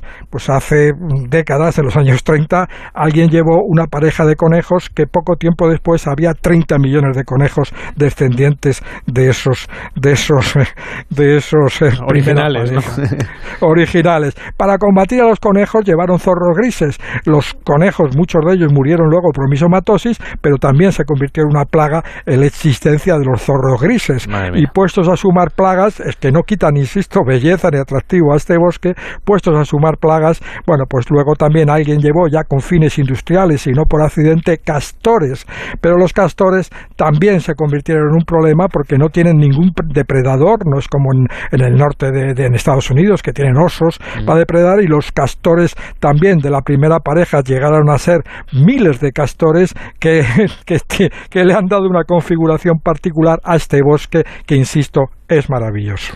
Por cierto, ¿qué música nos has traído hoy para acabar el programa? Pues mira, música de un argentino universal, Andrés Calamaro, que acaba de reeditar el álbum que muchos consideran su mejor disco como solista en solitario. Es un álbum titulado Honestidad Brutal. A este disco pertenece el tema que estamos escuchando ya de fondo y se llama Te quiero igual. Una joya de Calamaro con quien por cierto coincidí hace un par de meses cuando regresaba de Buenos Aires en el mismo avión. Calamaro de quien siempre ha dicho él que algunos de sus mejores conciertos fueron en la Tierra del Fuego, por la gente, por las vibraciones que si yo sintió allá donde acaba el mundo, Carles. Gracias, Mariano. Buenas tardes. En la Tierra del Fuego. Buenas tardes, feliz semana. Empieza Noticias fin de semana con Juan Diego Guerrero. Son